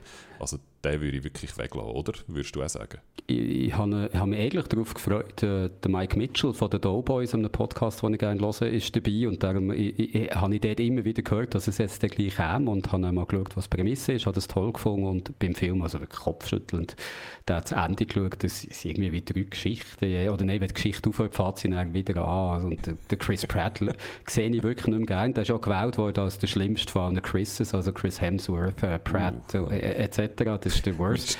Der Worst Chris, also nicht nur wir haben ein bisschen genug von dem, glaube ich. Die Andy Dwyer-Sympathie, die man noch von Parks and Recreation hat, ist jetzt endgültig aufgebraucht. Äh, no more Es Chris tut mir Pratt. so weh. Ich, Ja. YouTube hat das Gefühl, ich will nichts anderes machen als Parks and Recreation Sachen schauen. Und ich schaue die immer wieder mal und mhm. YouTube befeuern drin, darum schlägt es mir immer wieder vor. Und immer dort ist der Andy grossartig und ich liebe ihn heiß. Und jetzt ist es irgendwie wie, jetzt ist er so ein Leading Man, der einfach so langweiliges Zeug macht und all das Charmante vom Andy damals ist weg. Wenn er so ein bisschen das Büchlein hat behalten, wäre es ihm besser bekommen, als wenn er sich nicht zum Superhelden müssen trainieren müssen. Nein, Und also dann- Tomorrow War auf keinen Fall schauen. Also für Tomorrow War und auch noch für einen anderen Film mit einem Schauspieler drin, wo ich eigentlich sonst möchte Onkel sein und auch gerne habe, nämlich der Tom Holland spielt Ja. Chaos Walking. Äh, und auch den habe ich ganz doof gefunden. Und auch der hat eine super Prämisse. Nämlich, sie, wir sind auf einem Planet, das sind so Kolonialisten, die auf den Planet gegangen sind, den besiedeln. Und was dann ankommen, realisieren sie, dass der Planet eine besondere Eigenschaft hat, nämlich Gedanken gehört mir. Alles, was du denkst, gehört mir, wenn man in deiner Nähe ist. Also wenn du dich versteckst noch und, und denkst, oh shit, jetzt kommt er dann, gehört der, der dich am Suchen ist, oh shit, jetzt kommt er dann dort aus dem Kästchen raus. Und natürlich peinliche Sachen und geheime Sachen und alles, oder? Alles ist einfach öffentlich und du hörst jeden Gedanken. Das ist eine schlimme Vorstellung und eine sehr interessante Prämisse und jetzt habe ich schon alles Interessante vom Film erzählt, würde ich sagen. Weil nachher kommt dann irgend so eine Handlung, wo irgendwie noch etwas passieren muss und es ist alles nicht interessant, was dann noch passiert. Und es hört auf irgendeine komische Art auf und sie müssen irgendwie von A nach B und es ist irgendwie egal und, und ja, also so enttäuschend, so enttäuschend. Der Mats Mikkelsen ist ja auch noch dabei. Also ich, ich habe mal reingeschaut, gehabt, nicht nur geschaut, gehabt, was so geschrieben wird über den Film und gesehen, dass eigentlich die Leute, die mitmachen, auch gut sind. Und habe auch gesehen, bei Rotten Tomatoes hat er 22% von den Critics und 71% vom Publikum. Und da kann irgendetwas Oh. nicht stimmen. Da ist doch irgendein Ding dahinter. Eine Kampagne. jetzt- Das ist jetzt in dem Fall der Film, wo dann die Martina im Amix so gut findet, weil sie ja Kritiker doof findet und immer auf der Seite vom Publikum ist. Entschuldigung, aber jetzt sehe ich erst, das ist ja ein Doug Liman-Film, wo äh, Jason Bourne-Filme hat gemacht Ja, ja. aber also, auch, auch sind ganz andere gute tolle Leute Sachen. Ah, wow. Daisy Ridley ist dabei, der Tom Holland ist dabei, der, also, und dann auch in den Nebenrollen sind ganz viele grossartige Schauspieler. Der Nick Doug- Jonas ist noch dabei, um das auch Genau. noch gesagt so, wo er vielleicht jetzt nicht würde bei den grossartigen Schauspielern einsortieren Und ja, eben Doug Lyman, Lyman Edge So. of Tomorrow, Live Die Repeat, der großartige Film mit dem Tom Cruise. Also. Siri, stopp. Siri hat äh, mehr zum Tom Holland wissen. Ich weiß nicht genau warum. äh, ja, Ja, komisch, also aber da- so ein, da ein ich Trainwreck, oder? So Mhm. etwas, wo ganz viele gute Leute etwas geschafft haben, wo nachher irgendwie einfach nicht funktioniert hat. Das war sehr, sehr enttäuschend. Gewesen. Und dann es fragt das Mika noch Green Knight, ja oder nein, weiß ich Oh. noch nicht, kann ich noch nicht sagen, habe ich noch nicht geschaut. Aber ich- äh, Habe ich gehört, soll man unbedingt im Kino Ja. schauen, weil die Bilder wirklich fantastisch sind und ist etwas, wo ich mich sehr darauf freue, eigentlich, wo ich die ganze Artaussage, Ich mich Geschichte gerne habe. Ich glaube, er wird sehr, äh, wie, soll man sagen, wird äh, sehr so äh, fast fast, es ist noch schwierig zu sagen, äh, wahrscheinlich für Leute, die gerne Stimmungen haben, äh, lieber als Geschichte, ist glaube ist er, glaub, fast interessanter. Es ist, glaube ein Film, der vor allem so mit, mit schönen Bildern und Stimmungen arbeitet, aber ich bin wirklich sehr gespannt und möchte ihn gerne im Kino dann noch schauen. Gut, dann würde ich sagen, dann haben wir jetzt wirklich genug reingepackt in das, äh, wir sind wieder zurück und haben erzählt, was wir alles geschaut haben. Ihr seht, wir haben einen Haufen geschaut. Ähm, wenn äh, ihr noch mit uns möchtet über die verschiedenen Sachen diskutieren, die wir alles geschaut haben, macht das, kommt bei uns auf den Discord, äh, auch da ein Däumchen aufgeben, wenn es euch gefallen hat heute, ein Däumchen runter. Wir reden dann zu einem späteren Zeitpunkt über, äh, über Green Knight. Ähm, Nächste Woche sind auch wieder wir zwei dran, glaube ich, Mhm. Oder? Äh, Im Martina ist in der Geeksofa. Ferien. Martina ist in der Ferien, genau. Wir äh, erzählen über was ich gerade so gespielt habe und vielleicht haben wir ja dann Green Knight gesehen, ich weiß es noch nicht, das finden wir dann raus. Ähm, und das nächste Let's Play, das ist eben äh, No More Heroes 3.